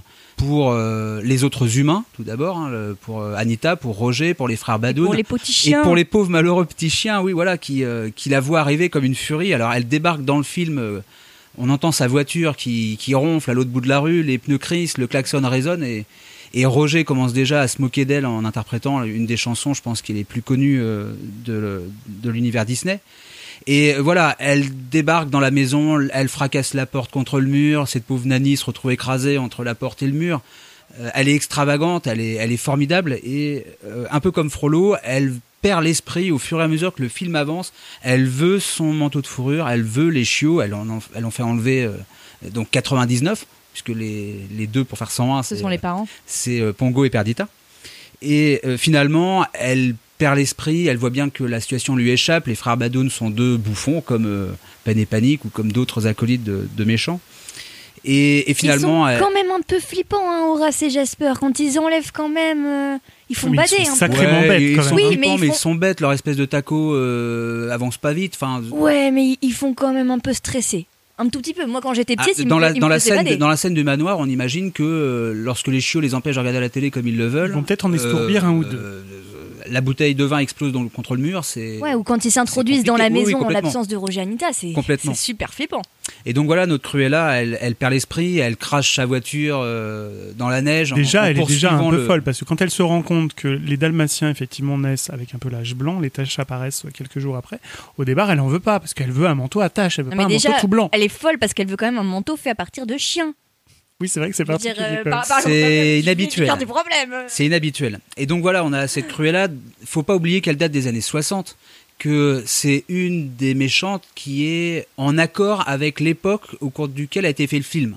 Donc c'est une méchante des années 60. C'est-à-dire, Elle correspond là, à cette période-là. Elle a l'apparence d'une femme des années 60. Autant couleur. Euh, elle est très haute en couleur. euh, elle est très excentrique. Euh, Elle alors, je essaye dis- de prendre soin d'elle, mais c'est raté. Voilà, elle, est- petit elle peu. est d'une maigreur incroyable. Elle est squelettique. Alors, ce qui l'a fait euh, paraître un peu plus. euh, C'est le gros manteau de C'est son manteau de fourrure qui l'a fait Ouais, paraître humaine. ça, ouais. Mais c'est vrai qu'elle a les, les jambes euh, très Elle a un minces. très beau brushing. Elle a les, fossettes qui sont très affirmées. Il n'y a est- pas un moment où on la voit en bigoudi d'ailleurs quand Ah, il dans son lit, lit. nuit. dans son lit. Et elle a Dans son toujours lit. son espèce d'étole en fourrure sur les épaules. Mais voilà, elle est formidable, elle est extravagante. Et c'est vrai qu'elle détonne par rapport à tout ce qui a été fait chez Disney avant. C'est une méchante euh, de la vraie vie. C'est la première méchante qui s'inscrit dans une époque qui n'est pas un conte de fées, qui n'est pas le passé. En fait. Ouais, c'est vrai. Oui, ça se Euh, passe quoi au début du XXe siècle? Les soins dalmatiens C'est- c'est, Ah non, euh, c'est les années dans 50. 60, hein. Ah, C'est les donc années ça se passe 50, dans 60. l'époque. euh, dans Et donc c'est là que ça la, ça la rend aussi intéressante parce qu'elle s'inscrit dans la période où le film a été projeté en salle. Alors pour nous c'est daté évidemment 50 ans plus tard, mais à l'époque elle a fait une sacrée forte impression. Et moi, je trouve que, alors après, euh, dans la chronologie, j'ai plus en tête, Médusa lui ressemble un peu. Alors euh, justement, Médusa, c'est intéressant. Ah non, Cruella- c'est plus euh, récent, pardon. Cruella a tellement fait forte impression que quand la production de Bernard et Bianca, des aventures de Bernard et Bianca commence au début des années 70, la méchante des aventures de Bernard et Bianca, c'est Cruella. Et donc on retrouvera ça dans Ah, en certains, fait, c'était une dans certains de- art-of. En fait, on a Cruella, donc elle est représentée hein, par les, les animateurs sur les concept art. Euh, elle a un manteau en peau d'alligator, puisque Ah, c'est de là on, est, on est dans le bayou. Et euh, finalement, ils se sont dit que réutiliser Cruella, c'était faire une suite au soin dalmatien. C'était connecter deux univers qui n'avaient pas vraiment de rapport, même si l'époque pouvait être la même. Ça se passe même pas dans le même pays. Euh, voilà, bah, non, voilà, déjà, voilà, il fallait que Cruella soit américaine, alors que là, elle est euh, londonienne. Et puis, il y avait toujours l'idée à l'époque de ne pas faire de suite au long métrage, puisque Disney avait dit que le- c'était du business de seconde main et que ça l'intéressait pas. Et donc, là, on est passé à une autre méchante qui est Médusa, mais qui lui ressemble beaucoup. Elle est squelettique, elle est complètement hystérique. Elle a Elle des est, moins, elle est moins classe quand même, je trouve. hein. Ah, elle est vulgaire, ça, c'est. C'est un moins peu, euh, Elle est américaine. Elle est, ouais, c'est ça. c'est ça. elle est- Dire que là où on peut trouver une certaine classe à Cruella, bien que bon, faut pas la voir au réveil avec sa bigouille. Oui, oui, c'est ça. Mais, euh, euh, Bah, la classe de Médusa, quand elle enlève ses fossiles, Ah, qu'elle est en train de se débarbouiller, c'est classe aussi. Hein, c'est- Mais c'est c'est vrai que euh, Médusa, effectivement, c'est ça. Elle, elle fait, euh, elle fait rombière, quoi. Enfin, vrai, vulgos. euh. Ouais, Cruella, elle est pas mal vulgaire aussi. hein. Quand elle écrase son mégot dans le muffin, dans le, le cupcake qu'on lui offre, euh, lorsqu'elle tabasse les frères Badoun. Ouais, mais euh, vulgaire, mais intimidante. Enfin, elle, est, elle, elle est quand même au-dessus d'Anita. On sent que c'est pas la même classe sociale. Voilà, elle est- elle Médusa. est- elle est prêteuse sur gage. On peut imaginer qu'elle a pas un rond, c'est pas une riche. Elle vit dans un bateau qui est dans un état de décomposition avancé. Cruella, elle se donne des faux airs de bourgeoisie anglaise. Elle vit dans un manoir qui est dans un état de On aussi sent de c'est- décomposition. que c'est la bourgeoise qui a tout perdu. Ou et peut-être une vieille qui- qui- qui aristocrate. essaye de ça, vivre sur ça. les. que Médusa n'est pas. Alors, ce qui est intéressant, Bah, en plus, c'est- en, en anglais, Cruella, c'est euh, Cruella de ville. Elle a un nom par- à avec une particule. particule, voilà, qu'on appelle française, un- qui est très chic. C'est très chic en Angleterre Tout à d'avoir des noms à particules françaises. Alors, ce qui est intéressant avec euh, Cruella et Medusa, c'est qu'il faut absolument les connecter toutes les deux. euh. En fait, Cruella, c'est la création d'un animateur qui est un de mes préférés, c'est un des neuf vieux, qui est Mark Davis. C'est sa dernière animation. Il a animé cette méchante-là tout seul, donc c'est lui qui fait toutes les scènes de Cruella. Alors, elle en a peu. C'est une méchante qu'on voit peu en fait à l'écran, contrairement à ce qu'on imagine. Pour juste pour faire le pendant, hein, Mark Davis, c'est lui qui a animé euh, Maléfique, il a fait Clochette. Il a tout un, un panthéon euh, à son actif. Et en fait, Mark Davis voulait vraiment créer une méchante parfaite. Mon avis, c'est qu'il a réussi. hein, euh, Elle est formidable. Et euh, quand euh, la production de Bernard Bianca a été lancée, un de ses confrères, qui s'appelle Milton Call, donc Milt Call, lui aussi voulait créer sa Cruella. Et donc, il a fabriqué Medusa. Il l'a animé tout seul, de bout en bout. C'était aussi son champ du cygne parce que c'est une des dernières animations qu'il fera pour les studios Disney. Et donc finalement, voilà, il y a un lien, non pas de parenté, mais il y a un lien de filiation un petit peu euh, proche entre Même, Cruella et euh, même Médusa. dans la même dans la scène euh, la scène finale de course poursuite où Cruella elle est dans sa voiture il y a aussi Medusa qui est Oui, sur son bateau donc euh, Elle est sur son espèce parallèle, de, de en fait. jet ski elle- Ouais. qu'elle va cracher. C'est hein, vrai. pareil, c'est le même C'est vrai, c'est le même Oui, elles sont vraiment très similaires. Et là, voilà, on a deux animateurs qui voulaient briller, qui voulaient créer un méchant qui rentre dans l'histoire. Alors pour Cruella, c'est réussi. Pour Médusa, le, le, le problème, c'est que le film est pas comment dire, il est moins puissant, je pense, que les Oui, dalmatiens. les gens s'y sont pas forcément euh, retrouvés euh, là-dedans. Et puis la période n'était pas non plus euh, propice à ça. Donc voilà, on a Mark Davis qui fait un travail génial. Et je reprends encore ce que tu disais, hein, les animateurs, là pour le coup, ont fait euh, Mais quelque la, chose la de, de différence quand même entre Cruella et Medusa, c'est que euh, Cruella, elle va, elle veut, euh, enfin, la vie de Penny, elle s'en fout un peu, alors que euh, Cruella, elle en veut à aucun humain. Elle veut tuer les Ah, chiens, tuer quand même d'accord. Non, mais je parle d'être- 99 petits je, par- je parle d'être humain, Qu'est-ce qu'il y a de de plus femme. mignon qu'un petit Oui, on chien est bien d'accord. Bah, il y a quand même un niveau de, de barbarie qui Un est un petit peu chat. différent. Oui, bah, là pour le Petit pépère. et pour le coup, Ils sont euh, mimi, hein, je suis. et pour le coup, je pense que voilà, le fait qu'elle s'attaque à des animaux en particulier, contrairement à Médusa, a aussi, je pense, renforcé. Ah oui, donc on peut plus facilement. Bah, alors Non, les mais- enfants ça mais je va pense, Les non, non, enfants, bien voilà. nous, je, je pense qu'un rapt d'enfants, c'est classique au cinéma. Alors que l'attaque contre des animaux qui sont tout mignons, qui Des sont, bébés euh, chiens. qui C'est- sont et puis bien c'est tout simple. hein. c'est- Regardez le nombre, le nombre de films où éventuellement on tue un enfant et le nombre de, de films où on tue un chiot. Ça n'existe quasiment pas au cinéma. Ça fait partie des interdits. Euh, Je sais plus quel critique avait raconté ça. En fait, il y a quelques interdits au cinéma. Et tuer des bébés chiens, c'est déjà tuer un chien, c'est un interdit. C'est très rare que vous voyez un chien mourir au cinéma. John Wick Ouais. Fidèle vagabond. Oui, non, mais le voir euh, mourir de manière cruelle, j'entends pas de, de sa. Fidèle vagabond. Fidèle vagabond. euh, Oui, il prend un coup de fusil quand même. Bah là, il va être dépecé et elle veut faire des manteaux de fourrure avec. Donc, euh, mais donc ça fait partie des choses effectivement. Donc je pense que tuer un bébé chien, c'est vraiment un crime, euh, Ah, un crime très important. Et du coup, c'est surtout que ça fait appel à la compassion de tout le monde, parce que bon, voilà. Tout le monde aime les chiens, tout le monde n'aime pas les enfants. tout le monde aime les bébés Laurent animaux. Je répondrai pas à cette, Action. à cette attaque. Mais voilà, donc voilà, on a Mark Davis. Alors il y a deux autres personnages euh, qui ont créé le- la méchante. C'est Ken Anderson qui a conçu les, les premiers concept art et après Davis s'en emparait. C'est Bill Pitt qui est le scénariste du film, qui a créé le, le personnage à partir du roman de Dodie Smith. Dans le roman de Dodie Smith, Cruella, est un peu moins excentrique. C'est une femme normale. Elle est mariée à un fabricant de fourrure. Elle veut tester du coup la fourrure de chien. Euh, elle est moins extravagante et là voilà les studios Disney sont emparés de, de l'œuvre Dodie Smith était ravie d'ailleurs elle a adoré le film hein. Dodie Smith elle vit encore hein, quand le film sort donc c'est pas euh, c'est quelqu'un qui le verra Disney a pas trop aimé lui ce film là il a estimé que les choses contemporaines avec un quand même un design qui était assez nouveau pour l'époque on Mm. perd le côté arrondi des studios Disney hormis pour les chiens les personnages sont très anguleux Ouais, puis les décors changent vachement. Les C'est dé- beaucoup les- d'aquarelles, la- ce genre de Xerox. choses. le Xerox voilà que Disney n'a pas aimé du tout fait. Est-ce que vous pouvez juste expliquer ce que c'est? Parce que tout le Auparavant, monde ne sait pas forcément ce que c'est auparavant les animateurs hein. travaillent sur une feuille de papier qui ensuite est recopiée proprement à l'encre sur une feuille de celluloïd. Et ça coûte énormément d'argent, ça coûte énormément de temps, et donc Disney a demandé à Ub- à Ubiworks à l'époque de trouver une méthode pour que les dessins des animateurs soient transférés plus vite sur le cellulo. Et donc le Xerox, pour faire simple, c'est un photocopieur qui euh, va imprimer le dessin directement sur la feuille transparente.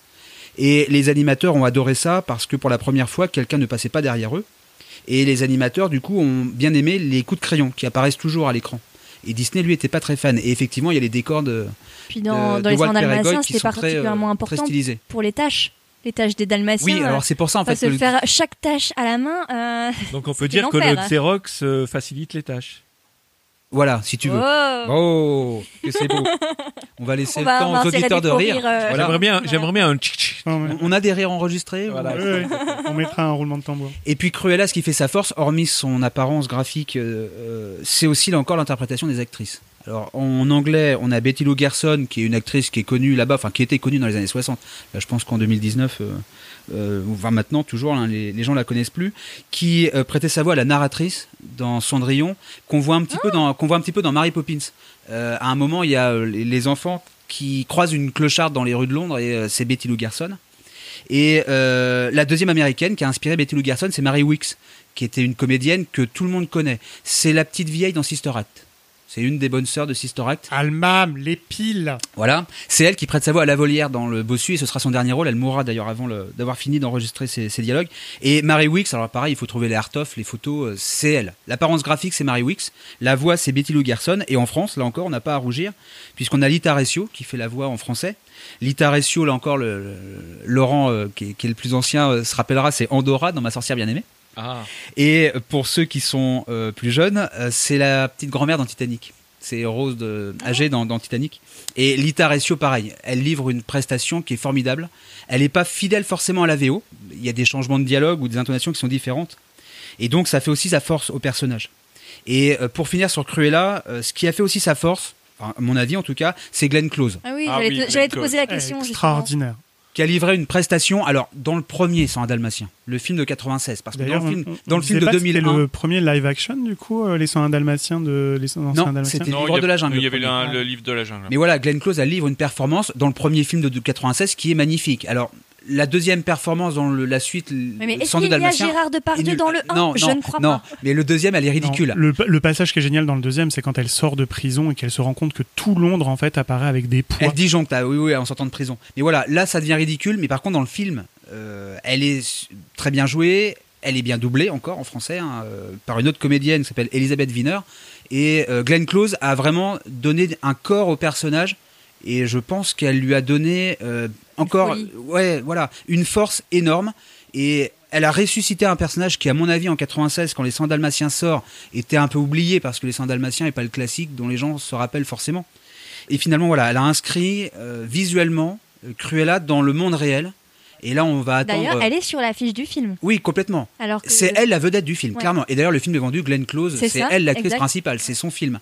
Et donc là, on va attendre maintenant l'interprétation d'Emma Stone, puisque c'est elle qui va camper Cruella dans le, dans le film sur la vie de Cruella. Et d'ailleurs, pour euh, rebondir sur la série Once Upon a Time, d'ailleurs, où il y a un moment Cruella apparaît, Elle est géniale. la- l'actrice déjà ressemble à celle de l'animé. Donc là, contrairement à Glenn Close, elle est filiforme. Là, elle elle est- a vraiment les pommettes aussi. euh, et, euh, elle est et- formidable. et il donne une explication. Alors, tout cet arc-là est pas fantastique, mais il donne une explication sur pourquoi Cruella est devenue Pour Cruella moi, c'est et pourquoi elle s'en prend aux chiens. C'est franchement, c'est euh, c'est un des rares épisodes de la série d'ailleurs qui est aussi euh, noir. Ouais. Et, euh, et le- la raison pour laquelle elle en veut en fait à la race canine est vraiment intéressante à, à voir. Je pense que cet épisode, il peut se regarder tout seul à la limite. Regardez cet épisode tout seul. je crois qu'il est dans la saison 3 ou 4 et il est exceptionnel, exceptionnel. Et là, c'est marrant, ils ont pas situé euh, Cruella dans les années 60, mais dans les années 20, j'ai l'impression. Oui, c'est ça, ça se passe, euh, ça se passe Dans, les les folles. dans le jazz et tout ça. Mais bref, ouais. Et euh, Cruella part aussi dans Descendante. hein, Il y a un, Oui. euh, Bah, il y a- autant Hades était réussi dans Descendant 3, autant Cruella dans Descendant est pas top. Non, mais c'est transparent. on le voit dans les premiers, dans le premier en fait. Dans le premier, second, ouais. On voit les parents. Et, Dans et le son premier, fils Carlos, qui est joué par Cameron Boyce, on est d'accord? Oui, tout à fait. Euh, il, est, euh, il a présente la particularité qu'il adore les chiens. Non, il en a peur au départ. Ah, pas, dans le, pas dans le 2. hein. Ah oui, non, mais après, mais c'est qu'en fait, il rencontre, euh, Cop- c'est comme il rencontre. Euh, Dans il Descendant rencontre- Oui, au départ, il a peur des chiens en fait. Et il apprend. il, est toujours, il- il est toujours à. Et après, il apprend, il en rencontre un qui parle sur place. Est-ce qu'on a fini du coup sur le chapitre Cruella? Bah, on a fini sur Cruella. Moi, je dirais que Cruella, elle a pas besoin de Titan. Elle a pas besoin de Séide. Oui, mais elle Euh, finira elle a chez pas moi, besoin monsieur. Elle des finira enfers chez mon Hadès. pour devenir très Mais intimidante voilà, et Cruella Moi, ne je menaçante. J'avais, juste une petite Et Cruella question. ne meurt pas, non. J'avais juste une petite question à, à l'adorateur de, de Elle va en Cruella. prison à la fin. Elle se fait arrêter. Tout à fait. Elle finit en prison avec les badounes. Alors, je, je vais peut-être dire une grosse bêtise et vous allez peut-être me rire au nez comme vous avez l'habitude de le faire pour me vilipender. Moi, quand j'ai vu la première fois le diable s'habiller en Prada, Ah bah oui. j'ai pensé Ah bah, Miranda. Miranda. Presley. Alors, j'ai des- pris, voilà, j'ai pensé. ouais. Oui, mais est-ce que Oui, t'as mais- pas, plutôt pensé à. Glenn Close Ouais, à Close de Glenn Close. de- de- du film? Moi, je Alors, pense que ça m'a fait euh, plus ça quand j'ai vu le drap Samuel en Prada avec Miranda Presley. Et alors, le choix, pourquoi elle a les cheveux blancs, c'est parce que, en fait, euh, c'est expliqué, vous irez lire l'affiche euh, qui est sur Chronique Disney ou la critique du film, où c'est expliqué à l'intérieur, en fait, c'est parce que Meryl Streep, en fait, euh, voulait choisir une icône de mode qui ressemblait pas effectivement, Anna Wintour, parce que c'est quand même bien elle qui vivait dans le film. Et en fait, elle a pris euh, comme icône une, une très grande rédactrice de mode et une femme qui est mannequin en fait et qui ressemble à ça. Mais c'est vrai que la première fois qu'on voit le film, on peut pas s'empêcher. Bon voilà, ça se passe dans la mode et effectivement le, le propos du, du film, euh, du film, c'était effectivement euh, de parler de mode puisque en fait Anita est, design, est designer de manteaux de fourrure. Donc, je suis pas complètement. euh, Bah, dans le film avec Glenn Close, euh, euh, et Cruella est à la tête d'un empire de la mode. Ouais, c'est ça. Il y y a un lien qui est. euh, Il y a un lien. Et justement, et elle cherche et elle cherche de, De nouveaux designs. de nouveaux designs et elle s'aperçoit que Anita a une photo de ses chiens sur son bureau. Passons maintenant à Fred. Ton méchant préféré ou ta méchante préférée, encore une fois? Alors moi, je vais parler d'une méchante euh, emblématique euh, s'il en est, en fait, euh, la plus grande sorcière des mers euh, des studios Disney. C'est ça Rentre vite, ma princesse Il ne faudrait pas manquer la fête de ton bon vieux papa Belle fête, en vérité. Bah! De mon temps, c'est vrai qu'on savait s'amuser. À l'époque où moi, je vivais au palais. Et aujourd'hui, regardez-moi, répudié comme une vulgaire courtisane, banni de tous, exilé au bord de la pendant que lui et ses misérables petits poissons galeux font la fête. Oh, qu'ils en profitent, les scélérats, je vais bientôt leur jouer un tour à ma façon. Flotte Sam, jette Sam Surveillez-moi de très très près la petite fille chérie de ce vieux fou. C'est elle peut-être bien qui sera l'instrument de la chute du roi. Donc moi, mes méchants préférés, c'est Ursula. Alors pour plein de raisons. Euh, c'est un désir qui a un peu, c'est une idée qui a un peu évolué dans le temps parce que c'était pas forcément, parce que moi quand j'étais petit, euh, la petite sirène n'était pas sortie, tout simplement. C'est fou. Bah oui, c'est fou, Victoire, mais il y a des choses qui sont passées en moins avant Victoire. Et du coup, c'était quoi avant ton méchant Euh, préféré? ouais, moi- Enfin, pas préféré, mais je pense que le méchant qui m'a le plus traumatisé, c'était Chernabog quand j'étais petit, parce que Fantasia, ça a été la pro- le premier Disney que j'ai vu euh, en cassette vidéo. Donc, euh, le jour de l'année de ta naissance. non, je ne suis pas né dans les années 40, je suis né dans les années 70, au milieu des années 70. Mais bon, moi, j'ai connu les VHS. Donc, Moi aussi. euh, oui, mais moi, le début de la VHS. À cette époque-là, il y avait même des cassettes VHS qui se retournaient des deux côtés. Mais euh, ça, Victoire, pour le coup, je suis sûr que t'as pas connu. Je pense pas, ouais. Et donc du coup, euh, pour en revenir à Ursula, euh, parce que je trouve que euh, elle est vraiment emblématique de l'âge du second âge d'or des studios Disney, parce que en revoyant le film, je me suis rendu compte en fait qu'elle synthétisait pas mal de méchantes précédentes. Elle est capable de se transformer en autre chose. C'est une sorcière. Euh, donc du coup, elle a beaucoup de points communs avec Maléfique, avec la reine Grimhilde, de la méchante reine de Blanche-Neige. Elle a aussi pas mal de points communs avec euh, Médusa. Comme beaucoup de méchants, elle a des acolytes. Alors je sais pas pourquoi les acolytes vont souvent par deux, comme chez Hadès et comme chez, euh, Médusa. Néron et Brutus, parce que Flotsam et Jameson ressemblent un peu à ça, sauf que eux sont doués de parole pour le coup. Dans. Ils ont un peu les mêmes yeux aussi. Bah en fait c'est les mêmes sauf qu'il y en a un qui a un œil qui s'allume à gauche et l'autre qui s'allume à droite si mes souvenirs sont bons. Me demandez pas lequel, de toute façon je suis incapable de savoir et je sais pas ma gauche de ma droite. Et, et qui lui servent un petit peu d'observation puisque elle en fait elle n'agit jamais directement non plus. En fait elle les envoie observer ce qui se passe dans le Puis elle monde est très statique aussi, Ursula. Elle reste beaucoup dans sa tanière. Voilà. euh, Puis Ursula, c'est une, euh, alors, une pseudo-pieuvre, hein, puisque en fait, une pieuvre, ça a normalement 8 tentacules, et que Ursula, si vous les comptez bien, on n'a que 6. Alors, a priori, il se dirait que c'est pour des raisons budgétaires, parce que c'était beaucoup plus simple d'en animer que 6 que 8, et 8 sur l'écran, ça aurait en plus envahi l'écran.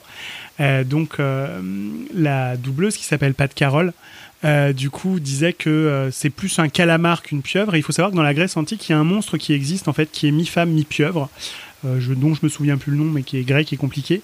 Euh, donc, en fait, ça ne vient pas de nulle part. Mais au départ, Ursula était pas du tout, en fait, avait pas du tout cette représentation, parce que le dessin d'Ursula, en fait, est ce pourquoi c'est la méchante et qu'elle veut absolument Bon, que Ariel, elle me sent prince, elle s'en fiche, c'est surtout que ça va lui servir de motivation pour, pour la manipuler complètement. Oui, en soi, elle a rien contre Ariel directement, Non. Ursula. Ursula, celui à qui elle en veut, c'est Triton. Alors il se dit maintenant officiellement que ça a été admis parce que effectivement dans les dans les dans les choses qui ont dérivé de la petite sirène et c'était aussi une des idées de départ. Ursula est la sœur de Triton.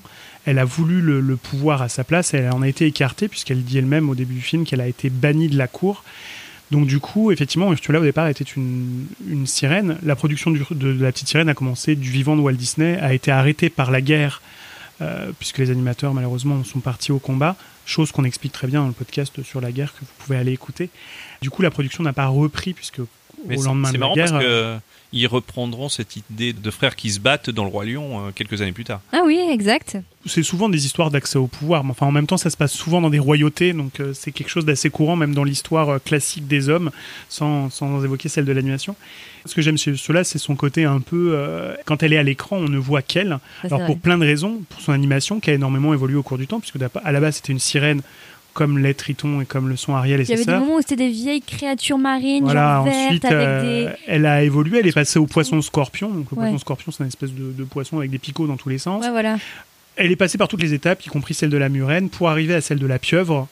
J'ai pas réussi, moi, personnellement, à retrouver pourquoi. Enfin, on, dit surtout que c'est l'influence du compositeur de La Petite Sirène, enfin, du compositeur, pardon, du parolier de La Petite Sirène, Howard Ashman, qui, euh, qui, en fait, avait été ramené de Broadway pour rapporter un souffle nouveau dans les, dans les studios d'animation Disney qui voulait absolument une espèce de méchante à l'opposé d'Ariel. Ariel est toute fine, elle est juvénile.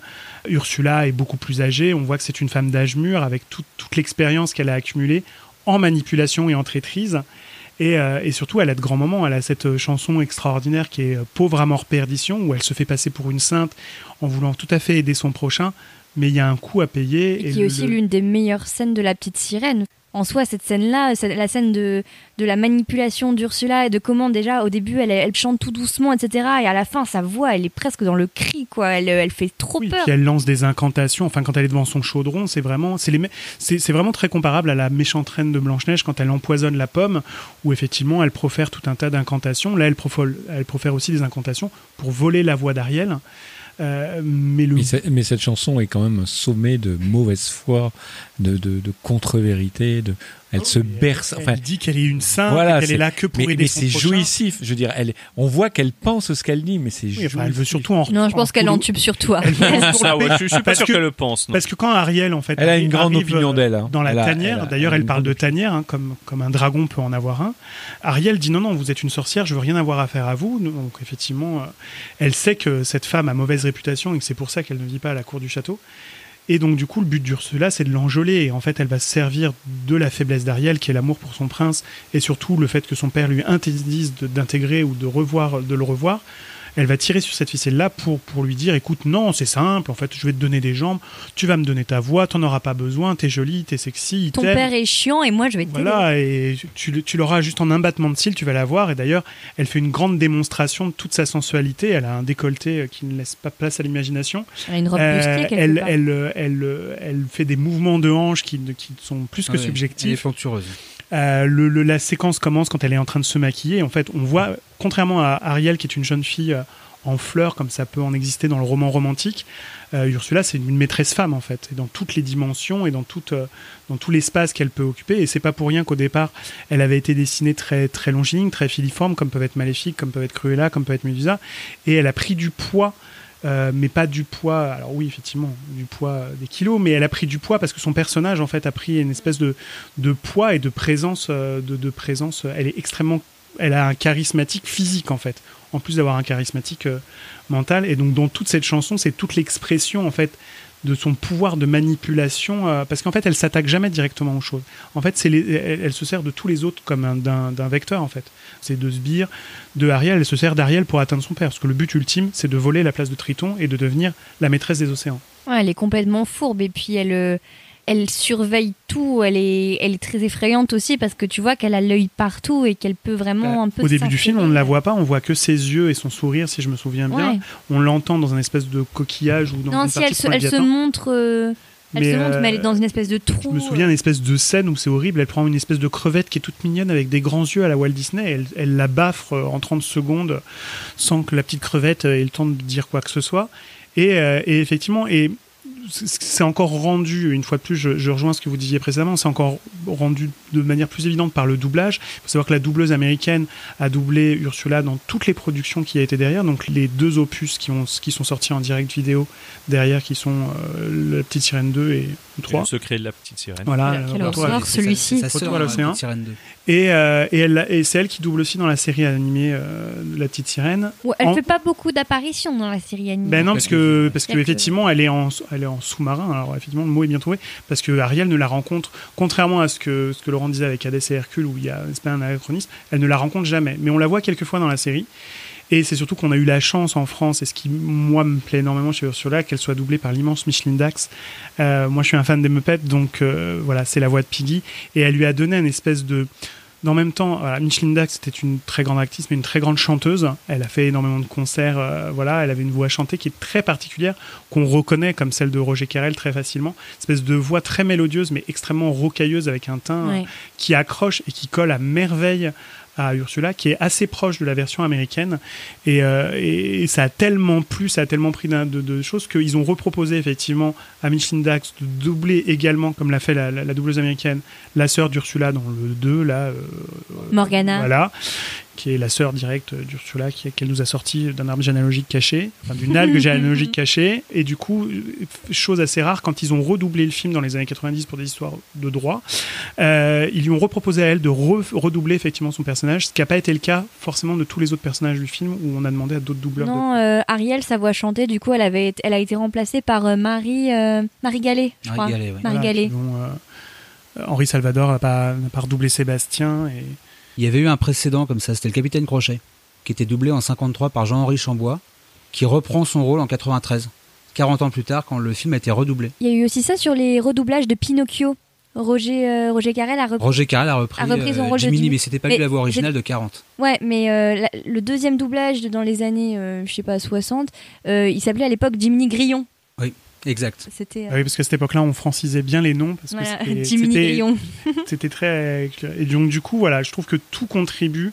Euh, c'est vraiment une synthèse du passé. Le film fait des allers-retours en permanence, en fait, entre euh, des références. Alors, que moi j'ai vues, qui sont peut-être que de mon fait, hein, entre les anciennes euh, méchantes. Ursula, c'est la seule qui part de monstrueuse à, à jeune femme, puisqu'en fait, elle se transforme en Vanessa pour séduire Eric, euh, avec la voix d'Ariel. Ce qui est particulièrement euh, mesquin, quand même. Il y a quand même rarement des, des méchantes, à part Madame de Trémène quand elle enferme Cendrillon, mais qui la joue comme ça de façon aussi mesquine. Et puis elle se, elle, elle galvaude complètement. Enfin voilà, elle se sert de l'amour qui est le. qui Et est- de la elle- voix d'Ariel en plus. En fait, l'arme d'Ursula, c'est de travestir l'amour, parce qu'en fait, elle se sert de l'amour de Triton pour sa fille pour l'avoir, et elle se sert de l'amour d'Ariel pour euh, la- la mener par le bout du nez.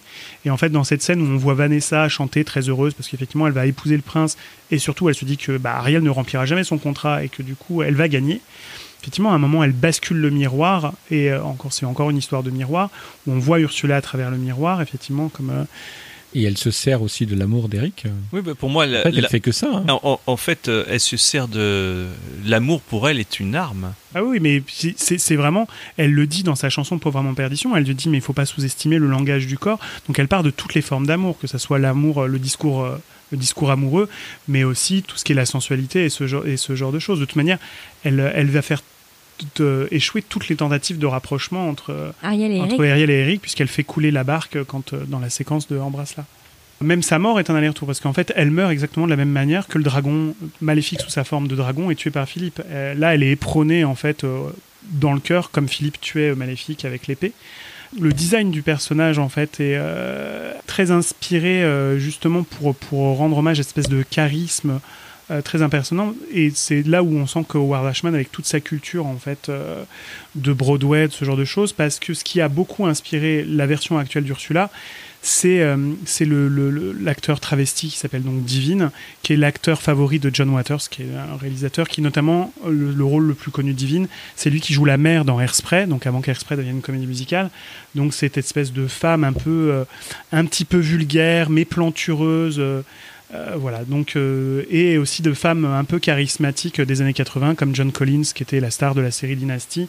Voilà, des- vraiment des femmes. euh, Ursula, c'est vraiment une femme charismatique. Et glamour. Euh, Elle a un côté très glamour aussi. Charismatique, mais par sa présence physique, en fait.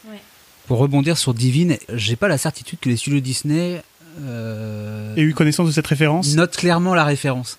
Dans les Art of, il n'est pas clairement dit que c'est Divine qui a servi d'inspiration. Alors quand on voit la photo de Divine Juste C'est à côté. évident, et ouais. la- la- l'animation, un dessin d'animation de Ruben Aquino, c'est évident qu'il y a une, une inspiration. Mais je suis pas sûr que les studios Disney euh, en font euh, grand étalage. Ils, Mais du ils coup- assument pas surtout. Mais du coup, est-ce qu'ils vont, est-ce que vous pensez qu'ils vont assumer dans le remake live action? Est-ce qu'ils vont partir euh, Alors dans après, euh, il y a eu des choses différentes. hein. Quand, quand Ursula a été euh, incarnée notamment euh, à Broadway, le personnage était complètement différent. Alors Ils n'avaient pas choisi du tout un- un- une femme forte comme ça. Non euh. seulement ils se sont trompés. Alors, vous allez, euh, vous avez l'occasion de réécouter notre podcast sur les musicales où on explique que le musical de la petite sirène, bah, c'est complètement planté pour des raisons euh, artistiques. hein. Il y a énormément de choix artistiques qui ont été ratés.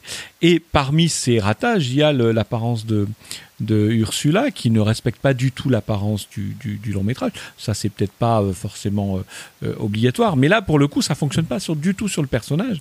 On nous a mis une, une actrice euh, qui n'est pas du tout euh, en rondeur, qui n'est pas, qui joue beaucoup moins euh, sur le côté sexy, glamour. Tu disais glamour Mm. tout à l'heure du personnage. J'ai l'impression qu'il la joue plutôt araignée des mers dans le Voilà musical. quelque chose de euh, voilà. que- Araignée des mers à roulette. Voilà, important. exactement. Une, une à roulette, parce qu'on l'explique, ils ont, ils ont euh, eu la, la mauvaise idée de donner aux acteurs des espèces de, de baskets à roulettes pour donner l'impression de, sur scène, de, de nager, Nager, ouais. ce qui est une catastrophe, ça ne fonctionne pas du tout.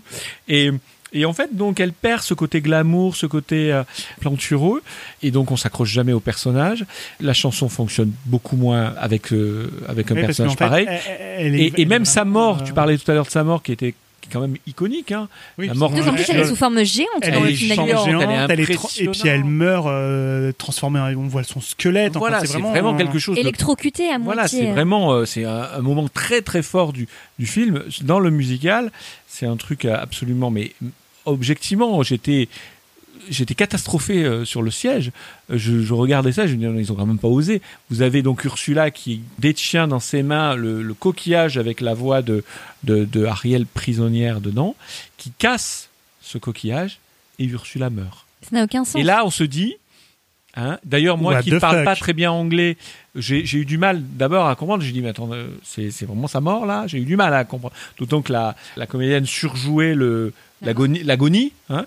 j'avais l'impression d'assister à un cours de théâtre, euh, première année Cotillard. débutant, voilà, ou Mario Cotillard, Oh, ouais, le- Kuba. Euh, Ah bah non, elle surjouait pas et donc avec le euh, euh, euh, euh, bon bref ça n'allait pas du tout donc euh, on voit bien que le- le- les caractéristiques qui ont été données à Ursula dans le, le film d'animation sont super importantes Alors après, ils en sont venus un petit peu parce qu'il y a eu une grande campagne de publicité qui a été faite par Anne Lebovitz, qui est un grand, grand photographe. Pour les parcs Disney, il y a quelques années, vous trouverez les affiches vraiment magnifiques, où notamment Beyoncé joue Alice au Pays des Merveilles, euh, Scarlett Johansson joue Cendrillon, et vraiment, c'est des mises en scène et, et les photos ont été mises en scène et quasiment alors, bien un petit peu retouchées, mais la photo que vous voyez, elle a été composée comme ça. Et celle qui joue Ursula, c'est Queen Latifah. Donc je ne sais pas, euh, qui est cette actrice américaine qui joue notamment dans Chicago, qui joue Mama Morton, qui Dans effectivement qui, est- qui joue dans Hairspray, qui est cette femme effectivement plantureuse, euh, mais qui effectivement a un charme fou, un charisme dès qu'elle apparaît. De toute façon, souvent, très souvent à l'écran, euh, on ne voit qu'elle, et avec une voix, parce qu'elle est aussi chanteuse, euh, qui est vraiment importante. Euh, je sais pas si euh, dans le, le- puisqu'à l'époque, là, au moment où on, on enregistre ce podcast, le, le casting n'est pas complètement bouclé et le film n'est pas, produit. Euh, je sais pas On n'a s'ils ont. toujours pas de prince Eric. Voilà, on ne sait pas si, euh, si euh, enfin, dans les actrices qui sont pressenties pour éventuellement jouer Ursula, alors on ne sait pas si le personnage sera totalement incarné ou ça sera juste une voix sur un personnage euh, animé euh, en stop. En... Tu crois pas qu'ils vont faire comme le génie d'Aladin avec Will Smith? Je sais pas. Bah, Ça moitié- pourrait être de la motion capture aussi. Après, Will Smith, on le reconnaît bien, donc là, pas de souci. Ils ont choisi aussi des actrices qui sont effectivement de, ce, de, cette- de- un charisme physique, en fait, comme ça, et qui sont vraiment impressionnantes physiquement. Ce sont vraiment de fortes femmes dans le, le- le sens noble de l'expression. Vraiment, parce que c'est une femme qui est extrêmement charismatique. Et en plus, de cette époque-là, c'est une des seules méchantes qui existent. Parce qu'après, ce seront, ce seront des hommes, en fait. La prochaine méchante, après, ça sera Isma. Donc, euh, Ah au ouais début des années 2000. Oui, il n'y a, plus de y a pas eu de méchante dans les années 90. Non, après, sauf si tu comptes Elga Sinclair ou. Bah, c'était les années 2000 aussi. Ouais, c'est vrai. Donc, euh, donc voilà, donc on ne sait pas ce que c'est vrai, mais c'est vrai que Ursula, je trouve que c'est un personnage qui euh, résume bien son passé et qui en même temps est très moderne et très. C'est un personnage vraiment de forte femme et qui, euh, qui est vraiment bien ancré dans son époque, même si effectivement la petite sirène n'est pas ancrée dans un moment de l'histoire et qu'il n'y a, pas de- a pas de précision plus que ça. Ouais, c'est vrai, mais encore une fois, par contre, elle est vaincue par le prince et pas par l'héroïne, ni même par Triton, qui aurait été logique vu euh, leur antagonisme. Bah oui, mais il va pas tuer sa sœur quand Elle- même. la petite sirène a encore un pied euh, dans le, Un dans pied le vieux monde, dans le passé. Une nageoire dans le vieux monde. Et toi, Victoire, du coup, alors? Alors moi, mon méchant préféré, on retourne dans les années 90, euh, voilà, à part, à part le Karl finalement, on était tous dans la même époque.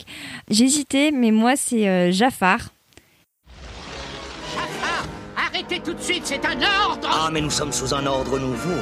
Mon ordre.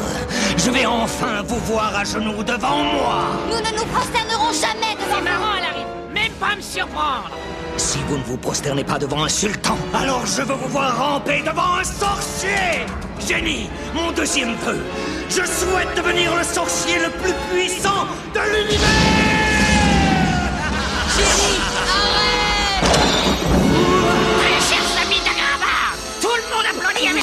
Bienvenue au grand sorcier Jafar Alors, où en étions-nous?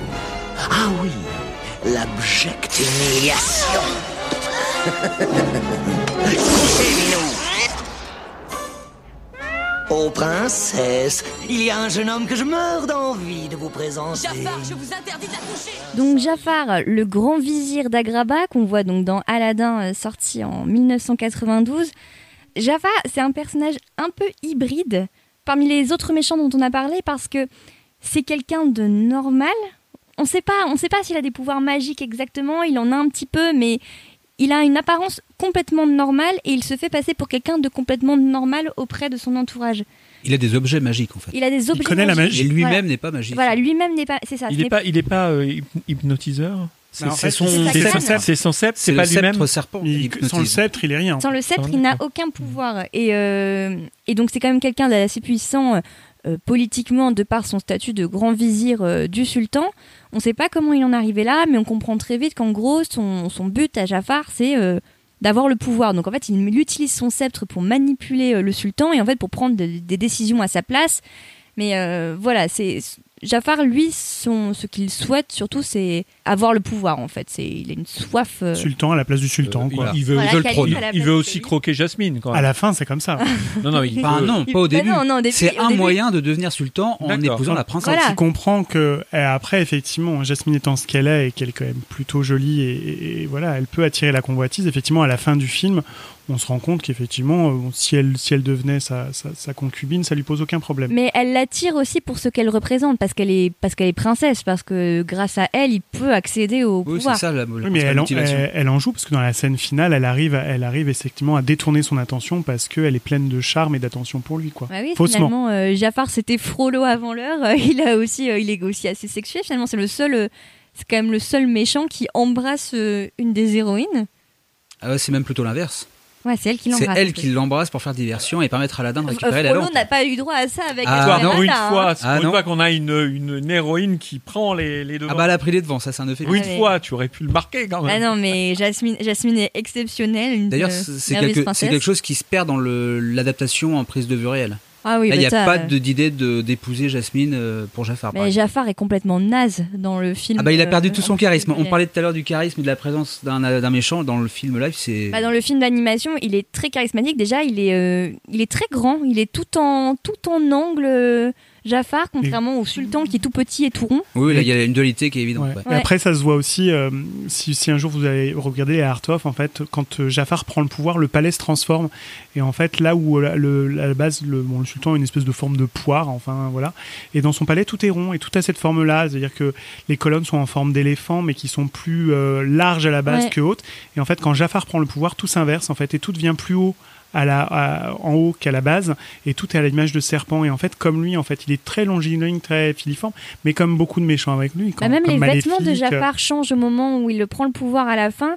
Euh, c'est, c'est- il a des espèces d'épaulettes un peu pointues et elles Le chapeau, s'allongent. ouais, le chapeau devient pointu aussi. Voilà, le chapeau devient pointu. Et donc euh, Jafar aussi, il a une tenue très iconique avec son son espèce de turban, sa longue robe noire et rouge. Enfin, on- Sa barbiche. Sa barbiche. la barbiche. Enfin, dès, dès son apparence, on voit qu'il est qu'il est méchant. Il essaie pas, euh, il essaie pas d'être dans la. Oui, puis il a pas trop de compassion pour ce pauvre R qui fait croquer par la caverne aux merveilles euh, dès le départ, parce qu'effectivement, ce n'est pas un diamant d'innocence. Il se retourne et il a pas trop de scrupules. D'ailleurs, c'est l'un des premiers personnages du coup qu'on voit dans le film Aladdin. Avant même de voir Aladdin, on voit Jafar. Il est dans l'une des premières scènes où en fait on comprend très vite qu'il veut récupérer donc euh, la lampe, la lampe magique. Mais pareil, c'est pour lui permettre d'avoir d'accéder au génie, d'avoir ses vœux et d'accéder au pouvoir en fait. Par contre, je me suis toujours demandé pourquoi dans la scène d'ouverture, il ne se pose même pas la question que le gars qui va envoyer dans la caverne aux merveilles n'est pas du tout un diamant d'innocence. Ça se voit, mais alors... euh, Mais parce que la caverne, ne lui a, la caverne ne lui a pas parlé au départ. En fait, il, la première, c'est la première fois qu'il met les pieds dans la caverne. Donc C'est en la fait, première Oui, il fois lui dit euh, je, je te, je te préviens, avant que Kazim entre, il lui dit euh, un seul humain peut entrer, celui dont euh, nanana va diamant d'innocence. Enfin, c'est le premier essai de Jafar, puisqu'avant il a pas le bijou. Hein, Ouais, c'est euh, il récupère, c'est, euh, Gazim là qui lui apporte le reste du pendentif. Donc euh, c'est sa première Donc, en fait, tentative. c'est la première fois, et il l'apprend qu'il après- voilà. C'est là où il se dit que bah, il va lui falloir euh, quelqu'un de plutôt sympa. Et donc pareil, euh, Jafar, comme, euh, comme Ursula, c'est quelqu'un qui utilise aussi des gens pour parvenir à ses fins. Donc il utilise Aladdin pour récupérer la lampe, il utilise Jasmine pour euh, devenir euh, le sultan. Donc c'est quelqu'un aussi qui qui est pas forcément frontal à la base, qui est très dans la manipulation, qui est sournois, qui... qui Il, il est quand même très très intelligent. hein.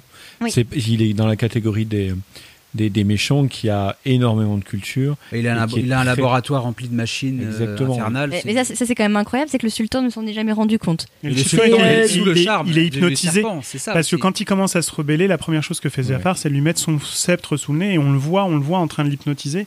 Et, et voilà, quand il, quand il veut lui faire abroger, je sais plus quelle loi ou signer quel contexte, il dit oui, oui, pas de problème. Ben voilà, il, il dit mais ça contrevient à ce que je veux. C'est pas tout à fait ça qu'il dit.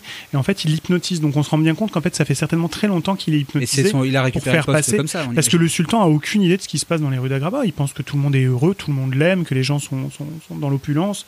Il a aucune idée de ce qui se passe Et c'est Jafar aussi quoi. qui a le contrôle des gardes du palais. Parce que finalement, le, tous les gardes n'obéissent qu'à lui et pas forcément au sultan. euh. Bah D'ailleurs, ce qu'on voit aussi très rapidement dans le, dans le remake live action dont tu parlais, Karl, c'est que en fait, les gardes, ils obéissent très rapidement aussi à Jafar. Quoi. Je veux dire, il n'y a pas de, de question d'autorité avec le sultan. Mais ils s'en détournent assez rapidement aussi, parce que quand il est défait, euh, ils retournent leur veste aussi sec. Quoi. Ah, mais sans commentaire. Un point commun avec Ursula, c'est que Jafar a des yeux partout avec Iago qui vole à gauche et à Oui, droite. et mais, qui- mais ça aussi, ça s'est inspiré de Maléfique en fait, qui avait aussi son Ah oui, complètement. corbeau. Là, la, euh, la source d'inspiration des, des animateurs, c'est maléfique. Bah, et là, l'animateur. Avec une version de- masculine. C'est ça, l'animateur de, de Jafar, c'est Andreas Déjà. C'est l'animateur de Gaston, de De Scar, Scar. d'Hercule, Ouais, de de- Lilo. Ouais. Voilà, pareil, il a une, il a une carrière. Lui, il a été abonné aux méchants à partir du moment où il a mis le doigt dedans. Quoi. Mais j'aurais une question. Est-ce que, est que Jafar serait aussi réussi s'il n'avait pas Yago? Alors, c'est vraiment un tandem incroyable parce que autant euh, Maléfique avec son corbeau, il y a quand même pas énormément d'interaction. Déjà, son parle corbeau pas. ne parle pas, voilà. Yago, euh, c'est un personnage quand même exceptionnel, c'est un méchant à part entière. Et du coup, il y a un- vraiment un tandem avec Jafar qui est savoureux et il y a vraiment beaucoup de scènes d'humour comme avec Hadès. Finalement, Jafar aussi, il a des moments de, de crise un peu d'hystérie qui le rendent presque ridicule, mais pas tellement fin. Et, Ja- et Jafar est toujours dans la maîtrise, hein, c'est aussi pareil. C'est comme... Ah non, non, à un moment, il pète un câble quand il lui a un Oui, mais, ja- mais jamais en public ou quoi que ce soit. C'est-à-dire Ouais. qu'à partir du moment où, euh, on va pas aussi fort que Frollo, mais personne peut faire aussi fort que Frollo, à partir du moment où il est observé, il se lâche pas du tout. Par contre, dès que la porte est fermée, effectivement, il a un rire sardonique, euh, il, il est complètement hystérique, euh, Oui, il est- rentre dans des colères, il rentre dans des colères noires. Enfin bon, c'est. Non, c'est un est- personnage euh, duel. Ce qui est intéressant, c'est également l'évolution d'Iago. Iago va lui tourner le dos rapidement, il devient Pas dans le- Ah bah, pas pas dans dans le premier. En fait, non, c'est mais dans la- l'évolution du personnage, effectivement. Si si si on- dérivées, si oui. on voit ce qui est devenu après le film, le, Oui, les parce que Jafar ne meurt pas à la fin d'Aladin. Exactement. Mais tu disais qu'il était très intelligent, c'est vrai qu'il était très intelligent. Il se fait Mais du berner coup, bêtement. du coup, c'est- c'est c'est- c'est un peu frustrant, du coup, la fin d'Aladin, la façon dont il se fait berner, comme tu dis, parce que il a une scène pour moi, la fin d'Aladin, elle est quand même assez exceptionnelle à partir du moment où Jafar récupère la lampe. Parce qu'on a quand même euh, tout le moment, justement, où tu dis, il y a la transformation du palais, où il asservit tout le monde. Euh, ensuite, il se transforme, il se fait transformer en sorcier, puis il se fait transformer en serpent. Enfin, il est vraiment hyper effrayant, hyper impressionnant. Il se transforme en monstre géant. Il se transforme en génie et là, il, ouais, il se fait bêtement emprisonner Oui, mais- dans mais la c'est- lampe. mais- C'est agaçant. La, sy- la symbolique, la symbolique, par le pouvoir. la symbolique est, est absolument formidable. que, voilà, il, est, euh, il se fait en fait consumer par, son ambition. Ouais. C'est-à-dire que lui, qui est, on, on le disait tout à l'heure, toujours dans le contrôle. Lorsqu'il s'énerve, il le fait pas en public. Il est toujours maîtrisé, etc. Puis il parle avec Et une voix au- très suave. Voilà, euh, très très dans le calcul toujours, Euh, la manipulation. un- Et là, un au dernier comme, euh, moment, Triste Sireka, en fait, il a cette, cette, cette manière de parler. euh, ah, mais c'est un serpent. Et- Là, et- c'est- et en fait- une en fait, préparation de paiement pendant tout si, film. si on analyse bien, il n'y a qu'à un moment, un tout petit moment, une fraction de seconde, où il perd le contrôle, où il a cette petite provocation, on lui dit mais t'es pas le plus fort hein, finalement, et boum, fais-moi, fais de moi un génie, et, et il voit un- pas, il, il percute pas tout de suite en se disant mais attends, si tu deviens génie, bah tu prends l'avantage, le, le méga pouvoir, mais tu prends aussi l'inconvénient, l'asservissement. C'est un des rares qui arrive à ses fins, parce qu'en fait, euh, il a la lampe, il a le palais, il a le pouvoir, il est, Il arrive il à est ses le fins. Et c'est en Et arri- ça suffit pas- et ça suffit- est- est ahurissant, c'est quelqu'un qui a travaillé toute sa vie pour arriver là, pour prendre le pouvoir, et au moment où il a, il, il baisse sa garde en fait, l'espace du- d'une seconde, enfin une conversation. Et il veut plus en fait. que- Voilà, et il se dit bon ben voilà, allez, j'ai, dit- je, je- en fait, s'il s'était dit, je suis arrivé, j'ai décroché le Graal, je m'arrête là. Non, il se dit bah il m'en faut un peu plus. C'est- et c'est la cupidité. Et voilà. C'est la Et en fait, cupidité jusqu'à- il est consommé par son ambition. Et comme tu le dis, c'est l'un des rares méchants qui arrive à ce qu'il veut. Il décroche le Graal. Complètement. Et boum, au dernier moment, parce qu'il veut plus que le Graal, il perd tout. Et c'est quand même, la symbolique est absolument. euh, Comme dit. Victoire, il meurt pas en fait. C'est-à-dire qu'il est pas, dé- il est défait par le par le héros. Et Mais c'est encore pire, hein. il est enfermé dans la euh, lampe, balancé dans le désert comme par une pichenette par le génie. C'est ultra frustrant. C'est ultra frustrant et du coup il a, il a droit à son grand comeback dans le retour de Jafar. qui- L'affreux retour de Et il aura Jafar. pas passé Et- et- mille ans dans la caverne en merveille. Et surtout, euh, dans, Enfin, dans le retour de Jafar, le vrai héros, c'est Iago, parce que c'est le seul qui évolue vraiment au sein du film. C'est celui qui sauve la mise surtout.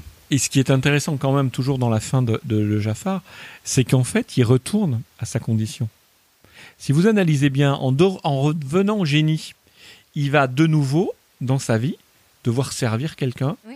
sans pouvoir faire ce qu'il veut. Il revient. En fait, c'est vraiment une boucle qui est ahurissante. beaucoup de souvenirs C'est quel- quelqu'un qui a voulu toute sa vie prendre le pouvoir, qui y parvient, qui par une euh, un excès donc le repère à nouveau et redevient au point de départ en fait. Il redevient quoi? Quelqu'un qui va servir le génie Ouais, qui doit oh, voilà. servir des vœux. Voilà, et il n'aura plus de libre arbitre, il ne pourra plus rien faire. Surtout que dans le, dans le retour de Jafar, il devient le serviteur d'un abruti fini qui est abysmal. C'est Ouais. lamentable. C'est euh, c'est consternant. On a et, plus. et c'est quand même une fin qui est, euh, qui est enfin, moi je, je, je reste toujours sur cette idée où il avait réussi. Si, Ouais. si, euh, si on met le curseur du film, Bah, si on arrête le film euh, une fois il, il a réussi, veut, ça serait euh, le seul. Enfin, je- j'essaye de rapidement euh, euh, faire la galerie de- de- des personnages, mais c'est quand même l'un des rares à avoir réussi son Il coup. parvient ses fins. Ouais. Ouais, ouais, qui vraiment. euh, il- Ursula y arrive, mais ça dure pas longtemps. Scar y arrive.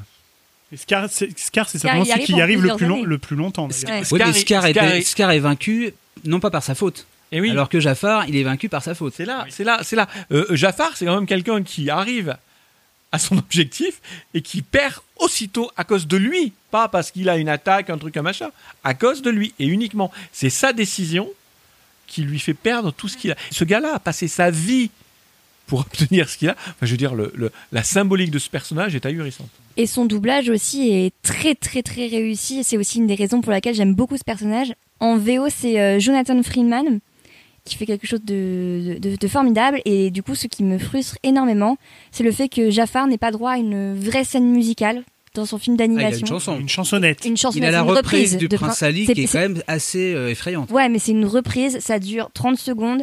C'est génial, mais moi, ça m'a toujours frustré que Jafar n'ait pas le droit à sa vraie scène musicale. Et, et du coup, je sais pas si vous Ouais, savez. mais je crois que c'est une première hein, Mm. que ça soit la chanson du, une chanson de présentation. Alors là, effectivement, c'est la chanson du génie qui soit reprise par un méchant à son avantage pour le. coup. C'est vrai. Mais il se rattrape, Freeman, parce qu'il joue euh, Jafar à, Broadway- à Broadway. Il reprend son rôle très longtemps après, c'est genre une dizaine d'années après Ouais. à Broadway. C'est exactement Et là, il que a, il y a un numéro musical. Tout à fait. Et je sais pas aussi si vous avez regardé, euh, si vous avez vu cette vidéo sur YouTube, il y a une vidéo où euh, Jonathan Freeman, du coup, il fait un medley de chansons de méchants Disney.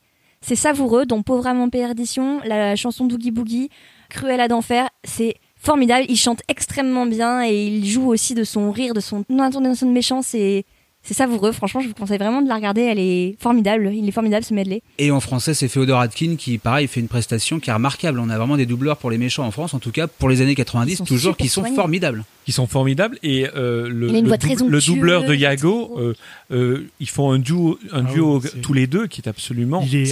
Il y a le Bra- Voilà, il y a le c'est- braillard, il y a C'est exactement. C'est Eric Métayer et il y a la- le, le- Et- le calme. euh, Eric Métayer est un grand ça doubleur. passé comment? Voilà.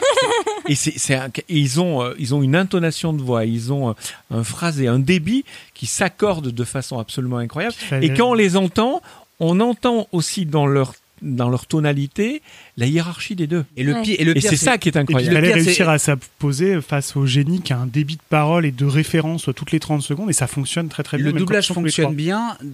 Et c'est d'autant plus étonnant que, à mon avis, les comédiens n'ont pas du tout enregistré, Enregistrés ensemble. ensemble. Non, ils le font C'est souvent le cas vrai. en fait.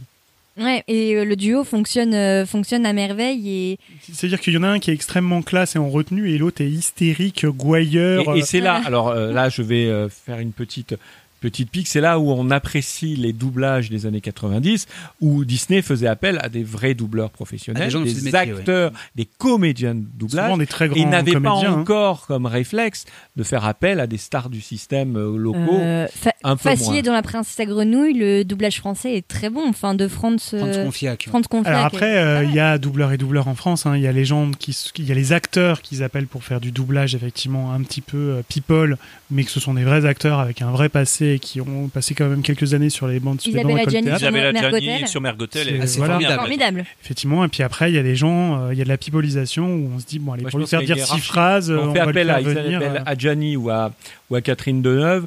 Euh, on a une démarche qui n'est pas une démarche dans la euh, pipolisation euh, récente, etc.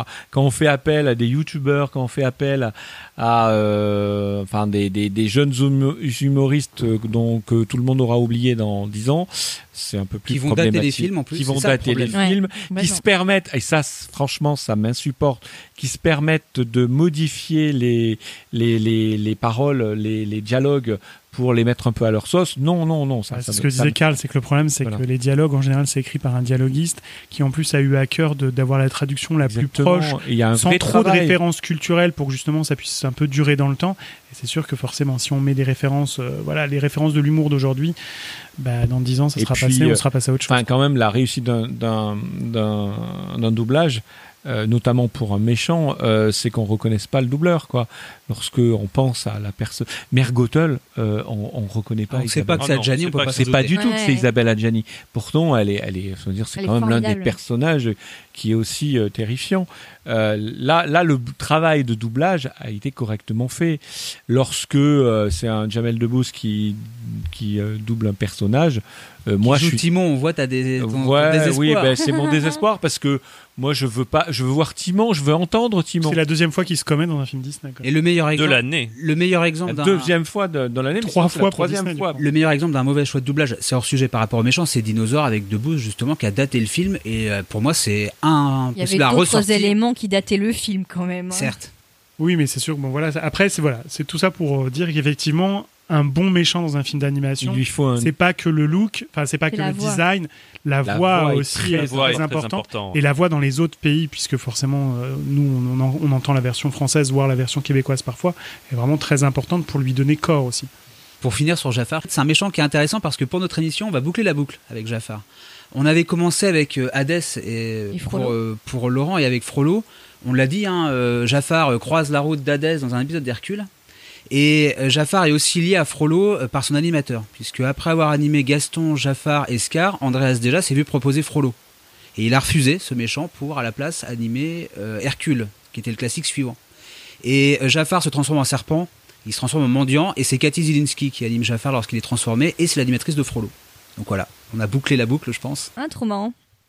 Je voulais juste terminer pour Jafar sur euh, du coup son interprétation par euh, euh, Marwan Kenzari dans le, le remake live action de- d'Aladdin. Il a fait quand même beaucoup couler d'encre avant que le film sorte parce que tout le monde a dit, euh, a remarqué que Jafar dans la bande-annonce. on- Il y avait un, un hashtag euh, qui tournait qui était Hot Jafar, sexy Jafar. Ce qu'il n'est pas le cas en fait. Non, dans le ce qui est film. pas le Et cas. en fait, dans le film, c'était, il avait juste aucun charisme. Très jeune Et- pour le personnage. Ah, c'est pas seulement très jeune, c'est juste que son personnage était très mal écrit. Enfin, on Ah bah, aucune personnalité, Mm. aucun charisme, hein, euh, Non, transparent. Attendez, attendez, attendez. Le hashtag ou le mot dièse en bon français, euh, hot euh, Jafar, ça mettait en valeur la plastique euh, du, de l'acteur, notamment avec des, euh, on le voit, on le voit euh, souvent euh, torse nu, etc. Pour moi, cette campagne-là essayait de montrer que, en fait, dans le film live action, euh, Jafar était plus séduisant que Aladdin, Aladdin. ce qui était quand même une hérésie totale. Après, le fait que dans le film, euh, son personnage soit mal écrit, pour moi, c'est pas fatalement l'acteur qui est, qui est responsable. Ah non, non, c'est pas Lors- sa faute à lui, Lorsque on lui donne des dialogues qui sont euh, Non, mais non, mais platitudes, même lorsque on modifie, lorsqu'on modifie autant le rôle de, de Jasmine, qui quelque part vi- vient contrebalancer euh, Oui, toute Oui, mais physique- physiquement, physiquement, il l'impose pas du tout. Alors, j'ai rien contre cet acteur, je sais pas dans quel autre film il a joué, mais physiquement, dans le costume, ça le fait pas. Pour moi, il est que trop le, jeune. le manteau, Trop jeune, le trop turban jeune. est un peu trop grand il, pour il lui. est trop jeune. Il a, il a. Alors, c'est un acteur. sa barbichette n'était pas assez entortillée. Et- non, mais c'est ça. Quand on voit par exemple Ben Kingsley dans Prince of Persia, Il aurait été un Jafar qui est génial. un petit peu le même Ouais, genre de rôle puisqu'il joue le grand vizir du, du, du- du roi de Perse. Euh, c'est moi pas. Alors toi tu disais que tu as eu tout à l'heure quand tu avais vu euh, euh, le diable s'habille en Prada, tu avais vu effectivement un pendant entre Miranda Presley et et Cruella sous la forme de Glenn Close. Moi quand j'ai vu Prince of Persia, c'est Jafar que j'ai vu dans Ben Kingsley et je m'étais dit c'est vrai que s'ils en font un jour euh, il est parfait, il est, il est ce côté euh, très paternel, très rassurant, mais en même temps, on sent bien que c'est un- vacherie il est perfide du début Ah, mais à avec, la fin. avec un il est- calme olympien. il est euh, surupeux comme on n'en peut plus. Enfin bon, vraiment, c'est. Mais il y, voilà. a, il y a eu un souci, c'est là, je suis désolé, le comédien il colle pas au Non, mais pas seulement. Je moi, trouve moi, que je les- pense les que Jafar, il- il- Jafar est un adulte vraiment assumé, c'est pas un jeune adulte. Mais non, mais les motivations de Jafar dans le film, enfin franchement, on s'en fout. Genre, il a décidé d'envahir le royaume voisin. On s'en fout du royaume voisin. Enfin, voilà, tu comprends même pas pourquoi il veut faire ça. Il y a tout un truc comme quoi, oui, il vient de la street et maintenant il est là, donc euh, voilà, il est en. Non, non, mais le rôle a été vraiment, le, C'était nul, quoi. comme on- C'était Comme juste on l'a dit au début, le but d'un méchant, le- enfin, c'est ce que Karl disait, le but d'un méchant dans un film, dans un film quel qu'il soit, pas qu'un film d'animation, c'est de faire avancer l'histoire. Parce que si on le retire lui de l'histoire, à part rien. quelques exceptions où il y a des films où effectivement il n'y a pas d'antagonisme, et il en existe dans les studios Disney, hein, euh, le film il avance pas. Aladdin il reste dans la rue, il tombe amoureux de la princesse, bon bah point barre, terminé. Il l'épouse, ça se passe bien, ou il l'épouse pas, on s'en fiche, mais il n'y a pas d'évolution pour aucun des personnages en fait. Ouais, c'est ça. Donc, euh, donc voilà, là, c'était un ratage pour Mais le visiblement, ça n'a pas gêné le public. qui, quand même, aurait- Bah, moi, globalement, j'ai bien aimé Aladdin. En vrai, le remake live action, il m'a pas. Enfin, c'est. Je trouve que c'est pas le. C'est loin d'être le pire de cette année. Ouais, mais j'ai du mal à comprendre comment euh, un film peut aussi massacrer autant un personnage. Alors après, il y a des essais. Jafar. Hein, euh, Jafar a été, euh, a été incarné aussi dans la série Once Upon a Time et le dérivé Once Upon a Time in Wonderland, où il est du coup euh, dans le spin-off l'antagoniste principal avec la Reine de Cœur. Euh, et là, pour le coup, l'acteur est hyper charismatique et correspond super bien au personnage animé. Mais comment on peut se pas tromper si mal. alors Mais par contre, le rôle est tellement mal écrit que ça tombe, euh, Ça tombe à plat. Ça tombe à plat, alors que physiquement, c'est exactement lui. Quoi. Mais c'est là où je- moi j'ai du mal à comprendre comment on peut rater, euh, lorsqu'on écrit un film, un personnage comme Jafar. Ouais, parce que le, le remake Que- qu'on rate, euh, euh, allez, même qu'on rate euh, effectivement un personnage secondaire, j'arrive à comprendre. Mais comme on le dit depuis le début, le, le, le, le- le méchant, euh, et c'est ce Un qui- bon c'est ce méchant qui fait un bon film. Voilà, c'est ce Oui, qui mais comme Fred, comme Fred le, le disait, euh, dans le remake live action d'Aladdin, ils se sont concentrés notamment sur le personnage du génie, parce que c'était Will Smith, et sur euh, Jasmine, parce que c'était en mode. euh, voilà, surtout, ils, voulaient- ils ils ont- voulaient montrer, oui, on n'a pas oublié que la princesse, elle doit être importante.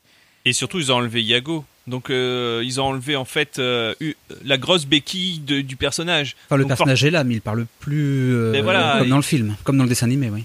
Oui, alors que euh, c'est pas juste un perroquet qui parle hein, dans Aladdin, c'est un perroquet qui est doué d'intelligence et de réflexion. vole la langue. Oui, c'est ça, et, Et qui est et qui, per- et qui- est- permettait de- d'expliquer beaucoup de choses euh, que, que verbal. Jafar, euh, voilà. pouvez euh, pas dire. Voilà. Alors après, euh, moi je voulais voir justement pour voir si, euh, si ça fonctionne. Est-ce qu'il y a dans les films hors films d'animation, vous avez un méchant qui vous a particulièrement euh, marqué Moi typiquement, euh, le juge de mort dans, dans Ah, Roger oui Rabbit euh, et un, per- personnage qui m'a mais traumatisé quand j'étais Oui, petit. mais il a parce les que, yeux euh, animés. Oui, il a- donc c'est un simili animé, mais de toute façon c'est un personnage de dessin animé. Mais par exemple, c'est un personnage qui m'a effrayé et je trouve que c'est un des plus grands méchants des Oui. films des films Disney pour le coup. Largement. Moi, j'aime beaucoup les sœurs Sanderson dans Hocus Pocus. Elles sont géniales. Ah ouais, mm, c'est vrai. Et euh, on a fait un petit sondage sur, euh, donc, euh, sur Facebook et sur Instagram et au sein de l'équipe pour savoir qui était, donc on a posé deux questions, qui était le méchant préféré. Donc on a eu à peu près 200 réponses, tout confondu. Donc, merci beaucoup euh, d'avoir répondu à ce sondage. et, euh, et qui était le méchant le plus effrayant. Alors, euh, il y a des choses qui sont surprenantes et, et finalement pas tant que ça, sachant que voilà, on a un panel représentatif et en termes d'âge et en termes de, de, de- de- de génération, donc des gens qui, ont, qui sont plutôt des enfants des années 90 et ou des gens qui sont de la génération d'avant. Euh, tout confondu, et le méchant qui, est qui raccorde le, quasiment le plus de suffrages, qui je pense qui est la méchante numéro 1, en fait, on a Maléfique, puisque c'est la méchante préférée pour 22% des gens.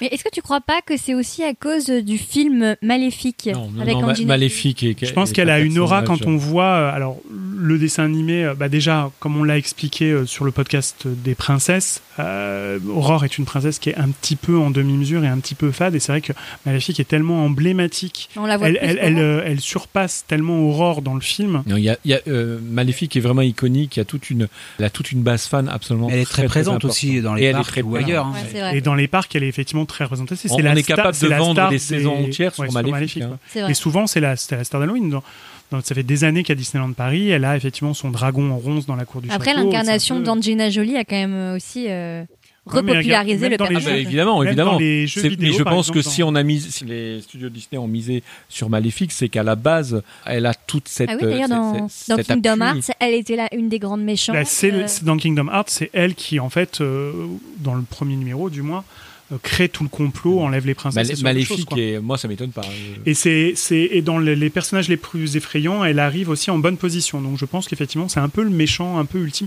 Et puis parce qu'elle est très classe et très belle et, et qu'elle se transforme en dragon quand même. Et ça, ça- Et elle aime maudire des bébés. c'est ça. Voilà. Parce qu'en fait, le seul tort de cette, de cette sorcière quand même, c'est qu'elle a, elle, elle a été, un- elle n'a pas été invitée quand même. C'est le truc Je veux le dire, plus c'est quand, même ça, vexatoire. c'est quand même ça qui, quand même. Ah bah mais ça se fait pas, hein, ça se fait pas. Non, mais elle a pas- d'invitation. Réfléchissez quand vous baptisez vos enfants. C'est exactement ça. Ta vieille tante là, Quand- que tu voulais pas inviter, bah Ah, ah, méfie-toi. Quand on, pa- ouais, quand, on, voit- quand on, on pense à ce que, que ça part de là, en fait, on se dit, euh, c'est vraiment une. Le deuxième méchant préféré, et je pense que ça va faire plaisir à quelqu'un autour de cette table, c'est Hadès. Ouais. Voilà. Mais c'est- Pour c'est- 19% des gens. Euh, je pense aussi que c'est Et parce c'est que et c'est là euh, où c'est on se que rend c'est compte un- que Hades a écrasé le film totalement. hein. Parce que je pense que Hercule est- Bah, fonctionne pour Est-ce que vous vous souvenez autour de cette table de répliques dites par le personnage Hercule? Voilà. Ou Euh, les autres sa personnages chanson, elle est super quand même. Alors, Oui, les la chanson chansons, est oui, oui, il- c'est non, mais il différent. a- Je parle de, de punchline, de, de phrases qu'on peut sortir de leur contexte, hors évidemment nu- numéro musicaux, puis Hadès chante pas. Euh, bah non, en fait, alors que les, les phrases d'Hadès, ou Non, les et mêmes puis, qui existent euh, sur Internet, Voilà, bah, elles tonnent quoi. vous allez, ouais, on en sortira. euh, Ensuite, le personnage préféré des gens, c'est Ursula. Mais je suis pas très étonné aussi parce que. Ouais, elle est top. effectivement, euh, voilà. Un grand oublié autour de cette table, ensuite, c'est Scar pour 12% des gens. Je pense Par contre, que les Scar gars, a- quand même, je tiens à vous dire, chers auditeurs et auditrices qui avaient voté pour Scar, vous êtes des psychopathes. Si vous êtes des psychopathes, si Scar est votre méchant préféré quand même. C'est un que des pires. Un Autant, moi c'est vrai que autant je peux comprendre Maléfique pour sa classe, Hadès pour son humour, Ursula parce qu'effectivement elle est charismatique. Enfin, Scar, c'est quand même. Moi, pour moi, sa- sa- sa il est à, peu près au même niveau que Frollo. Ah quand oui, même. Il n'y ah a, oui. pas grand chose à rattraper. C'est la, même le même voix. doubleur, ouais. C'est la même voix, c'est Jean-Pierre. Mais à part euh, son, sa, sa chanson qui est exceptionnelle à, à Scar, qui est une des meilleures aussi, euh, Be Prepared, c'est quand même un psychopathe total. Vous êtes des tue son cinglés, frère, il exile son neveu, il affame son peuple. Il exile, il exile pas, ils veulent tuer. Il Oui, essaie de tuer son ça. neveu. Non, non, non, c'est quelqu'un qui. Il c'est- infanticide, euh, fratricide. Oh, J'ai envie de dire, Des, j'ai affaires, envie de dire. des affaires de famille, des affaires courantes, non pas ça il affame son peuple, il, il À la il rigueur, cette allez, scène où euh, les hyènes deviennent honnêtes. Il était sûrement pénible, le gosse en plus. Voilà, on peut, on peut excuser, on peut excuser, c'est horrible. On peut excuser Maléfique. Bon, elle a pas reçu son carton d'invitation, c'est normal. Qu'elle, alors que Scar, euh, on peut pas l'excuser. À mon avis, ça Euh, il a eu son carton d'invitation, Bah il oui, est pas venu. Il est pas venu. Donc, Et- excusez-moi, qu'est-ce qu'on fait dans ces cas-là? Tu sais On sait qu'apparemment, pas comment réagir. je sais pas si vous avez regardé la série euh, The Lion Guard, la garde du roi lion. Oui. Apparemment, à la fin de la saison 3, j'ai pas réagi, je suis pas à jour, mais à la fin de la saison 3, ils expliquent euh, ce qui se passe avec Scar, enfin, Oui, pourquoi il est Non, devenu mais comme c'est ça. le- dans le, le, le téléfilm pilote de la saison 3, oui. Mais c'est canon cette histoire, non? Bah, Bah, oui, oui. oui, c'est- Maintenant, c'est canon. alors, et alors, C'est une- qu'est-ce- On sait ça- pourquoi ça il est devenu. pas à ce qu'il y a dans les livres. euh, Ouais. mais les livres sont non, mais les, Les livres, ne sont sont pas canons. C'est toujours l'audiovisuel qui est canon par rapport au. Alors, on, on apprend pourquoi il est devenu comme ça? Bah, pourquoi il en veut à son frère surtout? Ouais, pourquoi il en veut à son frère? C'est ça. Pourquoi il en veut à ce point-là à Mufasa? Pour son frère, non, c'est pas très bien. histoires de famille, quand Mais même, par chez contre, Disney. son Sa cicatrice. sa cicatrice est expliquée, oui. D'accord. Et euh, à la fin du classement, on a donc le pendant féminin d'Hadès qui est Isma, dont on n'a pas parlé mais qui est, Elle est formidable. Lama Il devait être mort Fallait faire des choix, mais Isma, elle est formidable. Ah oui, et, elle- et là, elle est elle- décalée. Elle, est- Isma, elle, est ouais. vie- elle fait peur, mais sans faire exprès. Ouais, ouais, c'est- ça. Et c'est vraiment. Isma, euh, elle est. euh, Et elle date de l'âge des dinosaures, comme Laurent. Je pense que je vais activer le levier.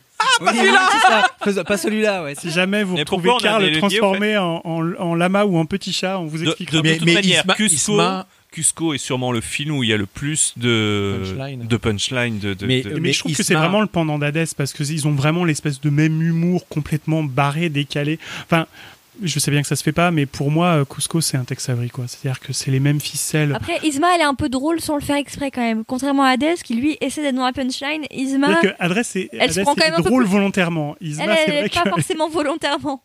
Euh, Mais elle a beaucoup d'humour, Isma, quand même. je- euh, Isma tient le film. Et quoi que, que je Non, dis non, tous je les tous les personnages. Les personnages. Je pense Les que Cusco dialogues est un, ont est un, est un film. je pense que les dialogues Mais- du mais film la sont un personnage. Oui, c'est ça. ouais. Et puis son duo avec Kronk. Oui, mais la scène de, de l'anniversaire. Regardez sur internet, regardez le film, regardez la tête d'Isma quand Avec le sombrero. ouais. voilà avec le sombrero quand quand, quand les, les, les serveurs lui fêtent son Ah oui, oui. anniversaire. La scène, La scène du, bro- du ré- la, la scène la du scène du restaurant. brocoli aussi est Ah ouais, mais extraordinaire. Incroyable, incroyable. Mais c'est vrai que voilà. Pas les gougères aux épinards. Et donc euh, ensuite on a Crochet. Mais je pense un peu pour les mêmes raisons. Je pense que les gens sont attendris parce qu'ils sont méchants mais pas complets. Enfin, on, on- Moi, je pense moi je les pense gens, que ils ça, ça pas, en correspond à ce qu'ils. euh, Peter Pan, quand vous êtes part vous le regardez. Scar, vraiment Je pense que les gens, ça ils aiment marque, beaucoup hein. Peter Pan, enfin le film Peter Pan en général, donc Crochet. Et la dernière, c'est Cruella. Et là, Ah, c'est pareil donc. parce que c'est- c'est- c'est- j'ai du mal à comprendre qu'on peut aimer Alors, quelqu'un qui dépèse de On, petits on chiots. a, on a fait nos choix avant le, le Oui, oui. sondage. c'est ça qui est intéressant. Et donc pour les plus effrayants, et alors la grande, euh, le grand vainqueur, c'est la Reine de Blanche Neige, qui en fait terrifie les gens depuis donc euh, 1937. donc euh, 37. ouais. 60, euh, non 60, 81 ans, deux ans. Mais, mais elle est terrifiée encore à Disneyland dans l'attraction. euh, Oui. Ah, elle est badante, ouais. Ah, ouais, ouais. Et alors, le- il faut savoir que le- le- l'Institut du film américain, en fait, qui est un, un- un espèce de truc qui conserve en fait euh, le patrimoine euh, au cinéma américain, a fait un classement en fait des méchants les plus emblématiques et des héros les plus emblématiques. Alors les héros, c'est pas le sujet du jour, mais dans les méchants les plus emblématiques. Donc dans les premiers, je vous le donne en vrac. Le premier, c'est Hannibal Lecter, donc euh, du Silence des agneaux. Le deuxième, c'est Norman Bates, donc du film Psychose. Le troisième, c'est Dark Vador. Alors qui a ses fans et qui a, mais voilà, mais on estime que c'est euh, le, plus, le troisième plus grand méchant de l'histoire du cinéma. Et en fait, en dixième arrive La Reine de Blanche-Neige, euh, tout film confondu. Donc c'est un classement qui date des années 2000, donc sur à peu près 100 ans, 110 ans d'histoire du cinéma. Euh, et ensuite, effectivement, et Cruella arrive 20e, donc 39e dans un classement qui compte quand même 50 postes. Euh, bon, Mais pareil, les raisons de la méchante reine de Blanche-Neige, elles tiennent quand même sur pas grand-chose, quoi. Elle aime pas sa tête dans le euh, miroir. Mais- je- C'est un truc de dingue, C'est de la jalousie pure. Ouais, mais, mais... mais je pense que si les, les gens ont le souvenir de cette méchante-là, c'est que je pense que les parents doivent beaucoup passer Blanche-Neige à des gosses très jeunes. Oui. Alors que c'est pas un film pour les gosses en, très jeunes. En, pensant qu'on peut le montrer, mais en fait oui, non. Et je pense que ça leur rentre dans l'esprit. Euh, Disney lui-même avait passé Blanche Neige à sa fille, donc elle avait, euh, elle avait euh, 4 ou 5 ans à l'époque et euh, elle fermait ses yeux, elle criait. Il, la avait, fallu l'évacuer de la salle de projection test parce qu'elle hurlait la petite Diane et donc je pense que les gens ont aussi gardé à l'esprit les méchants trop tôt. des la scène où il y a qui leur ont été montrés très tôt. C'est l'enfer, ses mains qui se Après, oh. on n'a pas fait le Disney la distinction entre quand elle est en reine, où effectivement elle est, très belle et, froide et voilà et la, partie sorcière. Alors dans les commentaires souvent, c'est quand même la partie sorcière où c'est vraiment euh, elle a tout euh, de la sorcière, de la vieille femme. Pour moi c'est le personnage entier quoi. Je trouve que ah même, en, même en reine, elle est, elle est... Même en reine quand on voit ses geôles remplies de squelettes. Oh euh, enfin quand même, elle demande est-ce qu'on lui ramène le cœur de la jeune fille. Hein. C'est quand même pas très courant comme preuve. Bah écoute. C'est, mhm. euh, ensuite, dans les. C'est les petits chiens, il y en a, ensuite, c'est les jaloux bah, et eh bah, ben, écoutez, on ne sait pas, mais peut-être que Blanche-Neige. Le deuxième qui a hein. traumatisé euh, la population, a priori, c'est quand même celui dont on parlait au départ, c'est le juge Claude Frollo, qui a quand même traumatisé, euh, preuve que du coup, il a, son, son, animation est efficace, puisqu'elle a effectivement marqué beaucoup les gens. Alors les gens n'ont pas mis dans les préférés, ils ont mis dans les plus effrayants, désolé Franck. En fait, c'est marrant, c'est que dans les plus effrayants, il y a vraiment euh, les, les, personnages de méchants qui n'ont vraiment strictement aucun humour ont vraiment aucun sens un peu dérisoire. Ah bah, mettre, des, gens en cachot, c'est fun. C'est ça. Dans le troisième, dans, Laurent, pour, pour bah, ça, euh, écoutez, il dans la hein. cave. Voilà. Donc, euh, bah, Victoire a fait la parfaite transition parce que le troisième qui a terrifié le plus de monde, c'est Le Seigneur des Ténèbres de Taram et le Chaudron Magique. Bah, tout le film est terrifiant. Qui est pourtant euh, un des moins charismatiques. Un des moins présents à l'écran. On le voit quasiment pas. Il a vu sa tête, il, a des cordes, il est pas parler. Il est tué lamentablement en plus, franchement. Parle quasiment pas. Je suis d'accord. Je trouve que sa première apparition est géniale. Le problème, c'est après. Mais euh, et sa parle... première apparition géniale parce qu'il y a la musique. C'est peut-être son environnement aussi. Euh, il, est quand même dans un environnement. Maléfique euh... a exactement le même environnement avec les espèces de sbires, ouais, ça euh, qui fait peur. Ils sont, ils font peur. Mais non, je pense que alors dans les commentaires, les gens avaient l'air effrayés plutôt par l'apparence parce qu'effectivement c'est un squelette, ouais, on voit jamais son visage, il a des C'est un personnage qu'on revoit, qu'on n'a jamais revu. On les voit pas, on l'a jamais vu dans les parcs lui. Il a dû réapparaître bah, dans les jeux a, vidéo. Il dans les parcs, non. Alors, il a dans tous en boîte, de temps en temps. Alors, oui, hein. voilà, mais je il a existé parce que voilà. à Tokyo Disneyland, il y avait une attraction en fait qui s'appelait les Mystères du Château. Alors, ça s'appelle pas tout à fait comme ça, mais je ne me souviens plus exactement du nom. Où en fait, euh, vous visitiez les, les, le souterrain du château, vous passiez donc du coup par plusieurs méchants qui étaient mhm. représentés par des objets iconiques ou des scènes iconiques, un peu comme on a au château, en vitraux, ce genre de choses. Et la dernière scène, en fait, prenait place dans une grotte, un peu comme celle qu'on a sous le château avec la tanière du dragon, où en fait, un des membres euh, de la visite, donc un des visiteurs, affrontait le Seigneur des Ténèbres avec une bah, épée en fait. et il était en animatronics euh, incarné. Mais une attraction était prévue, je pense, en Asie. Euh, quand on regarde le DVD de Taram, il y a les concept art d'une attraction euh, Taram et le chaudron magique. Donc, donc effectivement, il était brillant. Et alors après, dans les derniers, on a donc Maléfique qui revient sur le devant de la scène, Ursula aussi, Chernabog de Fantasia, ah, qui pourtant... c'est incroyable qu'il soit pas nommé moi, ça a été le traumatisme de mon enfance, alors que bon, c'est une séquence qui dure 6 minutes en tout et pour tout. Il fait, il fait de mal à personne, Chernabog. C'est un démon, il joue avec les esprits. Ouais, c'est ça. Il se réveille de sa montagne. Il, se rendort gentiment quand il le soleil, du oui, soleil. D'accord, mais il est, on dirait qu'il va engloutir le village. C'est la montagne. Il réveille les morts du village. Euh, bah oui, mais... non, quoi. Non, moi, il m'a terrorisé ce. Et, euh, dans les derniers, on a donc euh, les plus effrayants Scar, Stromboli de Pinocchio, le cocher. Attendez, Stromboli. Ah non, mais Stromboli. Bon, Parlons de Stromboli. Stromboli, il veut juste mettre Pinocchio au feu lorsqu'il aura plus d'argent à lui ouais, rapporter. Dit, je vais te euh. couper, en faire du petit. Non, mais il est flippant, et puis il est balèze, Stromboli. C'est un personnage qui est quand même sacrément charismatique, ça, pour le coup. Hein. Et puis, euh, et on le voit, pourtant, on le voit peu. Hein, et puis, ah oui, parce que c'est des petites séquences à oui, chaque fois. Des... Un Stromboli. Euh, mais je pense que Pinocchio a marqué beaucoup de monde parce qu'il y a le personnage du cocher aussi. Parce que Pinocchio, il y a un paquet de méchants. Et c'est pareil, c'est des films très jeunes, ça, je pense aux enfants. Et pourtant, Pinocchio, c'est dur. Hein. Moi, même l'attraction on elle m'a fait hein. peur longtemps. Hein. Mais, le cocher, il est, sacrément inquiétant, c'est qu'il a l'air d'être tout sympa. On dirait le Père Noël, quoi. Il a son petit nez rouge. Celui qui enlève les euh, enfants. Il est tout sympa. Du trou, hein. Il est, rond, il est rondouillard, et puis tout d'un coup, il est, horrible. En fait, c'est un esclavagiste de gosses et tout. Ah ouais, c'est lui qui enlève les enfants sur l'île au plaisir. C'est hein. horrible, ça. Ce qu'il fait aux gosses, mais c'est Il les déscolarise.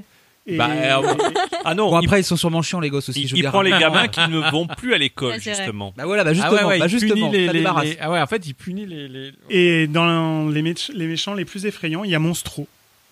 Voilà. Ah, vrai, Pinocchio en cumule quand même 3 à lui tout seul. Hein, Pinocchio a beaucoup dire, de méchants mais... déjà à la base. Hein. Donc, euh, vrai, beaucoup d'antagonistes. Voilà. Et puis après, en, en, en, en trio de, de, de, fin de. Voilà, de, avec 3% des gens, on a Médisa, Tremen et Madame Mime. Alors je sais pas comment Madame Mime peut être effrayante. mais Si, bon. si, si. Alors, si, parce que la fait scène, la scène de combat avec Merlin, Ouais. elle fait grave phaser. Ah, moi, le seul truc qui me sa- faisait peur, c'est quand elle tire ses cheveux et qu'elle est pleine de pustules et qu'elle fait boue avec son nez de cochon. là, je sais- je- Mais non, mais même quand elle se transforme en plein de trucs euh, horribles, j'adore, moi, elle me fait pas peur cette Ouais, mais elle est psychopathe, elle est Moi, je suis, euh, drôle, ouais. je suis étonné par le score de Madame de Tremen. Elle est quand même. euh, Madame de Tremen, c'est. Oh Ouais, mais je pense que c'est pas elle qu'on pense en premier. Non, le problème, c'est qu'il y a des pointures. euh, Il y a Scar, il y a Jafar, il y a. Ursula. Et puis dans Cendrillon, Cendrillon pour le coup est le personnage vraiment. Il y, a, il y a quand même pas mal de films où le méchant prend l'ascendant en fait sur le héros, soit parce qu'il est un peu fadasse, soit Là, parce qu'effectivement, euh, là dans Cendrillon, il y a déjà tous les personnages secondaires Mm. qui ont un gros rôle dans le film. Cendrillon quand même qui est omniprésente dans le film. Madame de Trémen n'apparaît pas tant que ça en fait. Et euh, moi j'étais étonné par exemple qu'il n'y ait pas. Javotte et Anastasie non plus, qui sont Oh, bêtes et méchantes. Elles sont bêtes. Et... Oui, mais justement, elles sont bêtes et méchantes. Alors, Madame de bon, c'est encore une histoire de famille, quoi. Elle est. elle Ah, est- puis c'est horrible cette Oh scène là. dans le lit quand elle lui donne ses corvées. et qu'on- Oh, c'est qu'on voit. Alors euh, moi effectivement pendant très longtemps j'ai pensé que c'était euh, pendant très longtemps j'ai pensé que c'était euh, c'était Bette euh, Bette Davis euh, l'actrice qui avait été choisie pas du tout. Après j'ai appris que c'était pas du tout elle, mais c'est vrai qu'elle a cette espèce de comme cette actrice cette espèce de regard hyper froid où Ah oui. où elle est capable de vous tuer Elle en un regard quoi. C'est ouais, ouais, Eleanor que- Audley, le modèle. C'est euh, Thomas qui a terrifiant. animé ça. Elle est terrifiante. Et puis, c'est les décisions qu'elle prend sont. Je veux dire, quand elle détruit la robe de, de, de Cendrillon. C'est elle- Anastasie et. Javotte qui Non, mais quand elle. Oui, mais enfin. Elle laisse faire. les elle- pousse elle- gentiment, Voilà, c'est. Je trouve. Elle induit comme on dit. C'est Disons une que violence, tout est dans l'implicite. Elle Oui. dit à Cendrillon, tu partiras au bal si tu fais tes Ouais, tâches ménagères. exactement. Les deux demi-sœurs se fâchent et elle dit si. Et c'est vrai que le c'est euh, assez Et il y a- y cette prestance là. Ce... Et puis Oh, elle est très, elle est très, elle est très classe. Et puis elle est quand Et même. puis le chat, elle est moi adore les chats, elle j'ai est- envie de le. Lucifer. Voilà, elle Lucifer, envie est, de- elle est maternelle en fait, enfin maternelle. Elle a un Elle- rôle de, elle a, elle, elle a réduit effectivement son- Cendrillon en esclave, mais elle lui fait comprendre qu'elle la considère quand même, enfin que c'est sa fille Elle la de manipule. bas du rang, Elle la mais c'est sa fille. Ouais, enfin, Cendrillon n'est pas du pour le coup. Non, mais enfin elle, elle, elle lave le parquet quand même. Oui, non. Là pour moi il y a un grand absent dans la liste, c'est Sher Khan, qui est un méchant terrible aussi, je trouve. Il veut dévorer Mowgli, accessoirement. Encore un pauvre Ouais, mais bon, gosse ça, qui- ça, ça, il a quand même le droit. Enfin, je Le veux dire, nom- c'est lui qui squatte sa Et puis, jungle. et Sher Khan, on le voit quasiment jamais non plus en fait. Ben on le voit Bah, peu. le nombre mais- de méchants qui veulent tuer euh, des gosses, il y en a quand même. Crochet. Il y en a énormément. Enfin, il y a que ça. Oui, c'est ça. C'est horrible. Crochet, Sher Quand tu réfléchis Médusa, secondes. Laurent. Bah, bah, tout simplement parce que faut quand même se mettre à la base que, voilà, les films d'animation étaient quand même plutôt destinés aussi à un public euh, plutôt jeune. Et il fallait que les enfants puissent s'identifier et qu'ils identifient une menace. Mais effectivement, euh, voilà, la menace. euh, Ah, mais c'est toujours. Oui, c'est d'accord, mais c'est resté longtemps. hein. voilà, on a vraiment été marqué, je pense, par euh, par euh, par des méchants. Et effectivement, souvent quand ils sont euh, effrois et calculateurs et qu'ils sont pas drôles et qu'ils ont pas d'humour, et qu'en fait on peut pas leur raccrocher d'humanité. Après, on n'a pas parlé des méchants ratés, mais euh, je sais pas. Voilà Ça liste. pourrait faire Vous- un autre vous- épisode. Ouais, mais vous, par exemple, un, un- un méchant comme Hans, pour vous, il est réussi ou il est raté? Euh, L'amour est un cadeau, réussite. Mais le problème, Point. Voilà. le, le On problème en de Hans- reparle dans notre épisode sur la Reine des Neiges très bientôt. D'accord. Le Voilà. problème de Hans, c'est qu'il y a une pirouette à la fin, mais une fois qu'on l'a vu, ça gâche, je pense, la, la- le Non. deuxième visionnage. Mais non, mais, ju- mais non, justement, parce qu'il y a tout un sous-texte. Tout ce qu'il dit dans Hans a un sous-texte. Mais on, en re- on Mais aura est- l'occasion d'en reparler. Ce qui est dommage, Je crois les- que nous avons une fan de Hans. Ah, mais oui. Ce qui est dommage, c'est les, évidemment. c'est les méchants les plus récents. On en parlait avec euh, avec Franck, c'est que les méchants les plus récents sont en fait des gens qui apparaissent gentils et il y a une pirouette à la fin qui nous montre qu'ils sont méchants. Mais oui, en et fait, ça, le- la recette, 2010. la recette a été répétée la recette avec Pixar. par exemple. Et c'est Non, le c'est Pixar dommage. a quelques. Ah, Ah, Bah, l'Otso, l'Otso, tu penses que c'est un gros nounours rose qui Ouais, sent mais la enfin, fraise euh, qui, euh, comment Il est méchant. euh, Papy Pépite. Sid, Léon, Oui, voilà, non, mais Léon il y a une recette qui a Bah, été Sid. rejouée Non, sans et arrêt. Papy Pépite. Oui, je suis d'accord. Hmm. Papy Pépite, que je ça pense que Toy c'est, Story je 2. pense que c'est quelque chose qui n'existait Oui, pas j'avais et qu'effectivement qui est arrivé tard et Pixar s'en est servi quelques fois Mhm. effectivement. Mais Disney a renouvelé le, le- souvent le même euh, Même Coco. Avec un Oui, de la Cruz. ça, ouais. oui, Ouais, c'est un ça. peu de la Cruz, ouais. Maintenant, c'est devenu le, la- le grand truc. C'est-à-dire que tu regardes le film, tu t'attaches à des personnages et puis tu te dis, il y en a un qui est méchant dans le lot. Oui, non, mais C'est oui, sûr qu'au bout de la 20 e fois, on n'est plus trop surpris, mais bon. Peut-être que sur les enfants, ça marche encore. hein. Oui. Ah bah oui, mais de toute façon, euh, oui, sur les enfants, c'est sûr que ça marche. En tout cas, euh, donc c'est peut-être Maléfique votre méchante préférée, mais dans Mickey et le club des méchants, c'est Jafar qui mène la rébellion. Voilà, je, je conclurai là-dessus. Et- et Ja- et Jafar- bestiaire, je Voilà. Et je rappellerai que Jafar, une fois qu'il meurt, il va chez Hadès. Mais il meurt pas, il est dans un lard. Oui, mais il y arrivera. Tout à fait. C'est donc la fin de cet épisode d'Halloween. Merci de nous avoir écoutés et merci à vous quatre euh, d'être venus Merci participer. Victoire. Merci Victoire. Donc bien sûr, vous pouvez suivre Chronique Disney sur le site chroniquedisney.fr. On est aussi sur Facebook, Twitter, Instagram, YouTube et bien évidemment sur toutes les plateformes d'écoute de podcasts. On se retrouve le mois prochain pour un nouvel épisode et n'oubliez jamais que tout a commencé par une souris. Prince Ali, yes, it is he, but not as you know him. You know my lips and come to grips with reality. Yes, me to blast your past, whose lies were too good to last. Say hello to your precious Prince Ali. We're just getting warmed up. We got a few more tricks up our sleeve. Poor unfortunate soul. Go ahead, make a choice. I'm a very busy villain and I haven't got all day. It won't cost much, just your voice. If you want to cross the bridge, my sweet, you've got to pay a toll. Take a gulp and take a breath and go ahead, sign the scroll. Look out, world, now we've got a girls. The boss is on our roll. You poor, unfortunate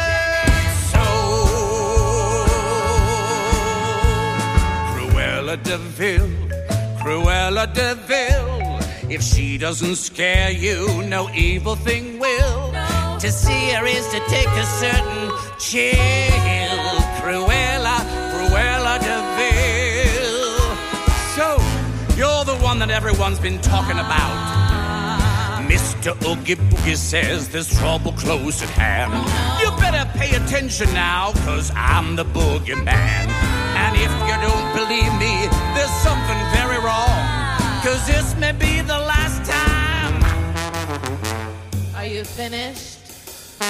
Pardon the interruption. This may be the last time you hear the boogie song. Ooh,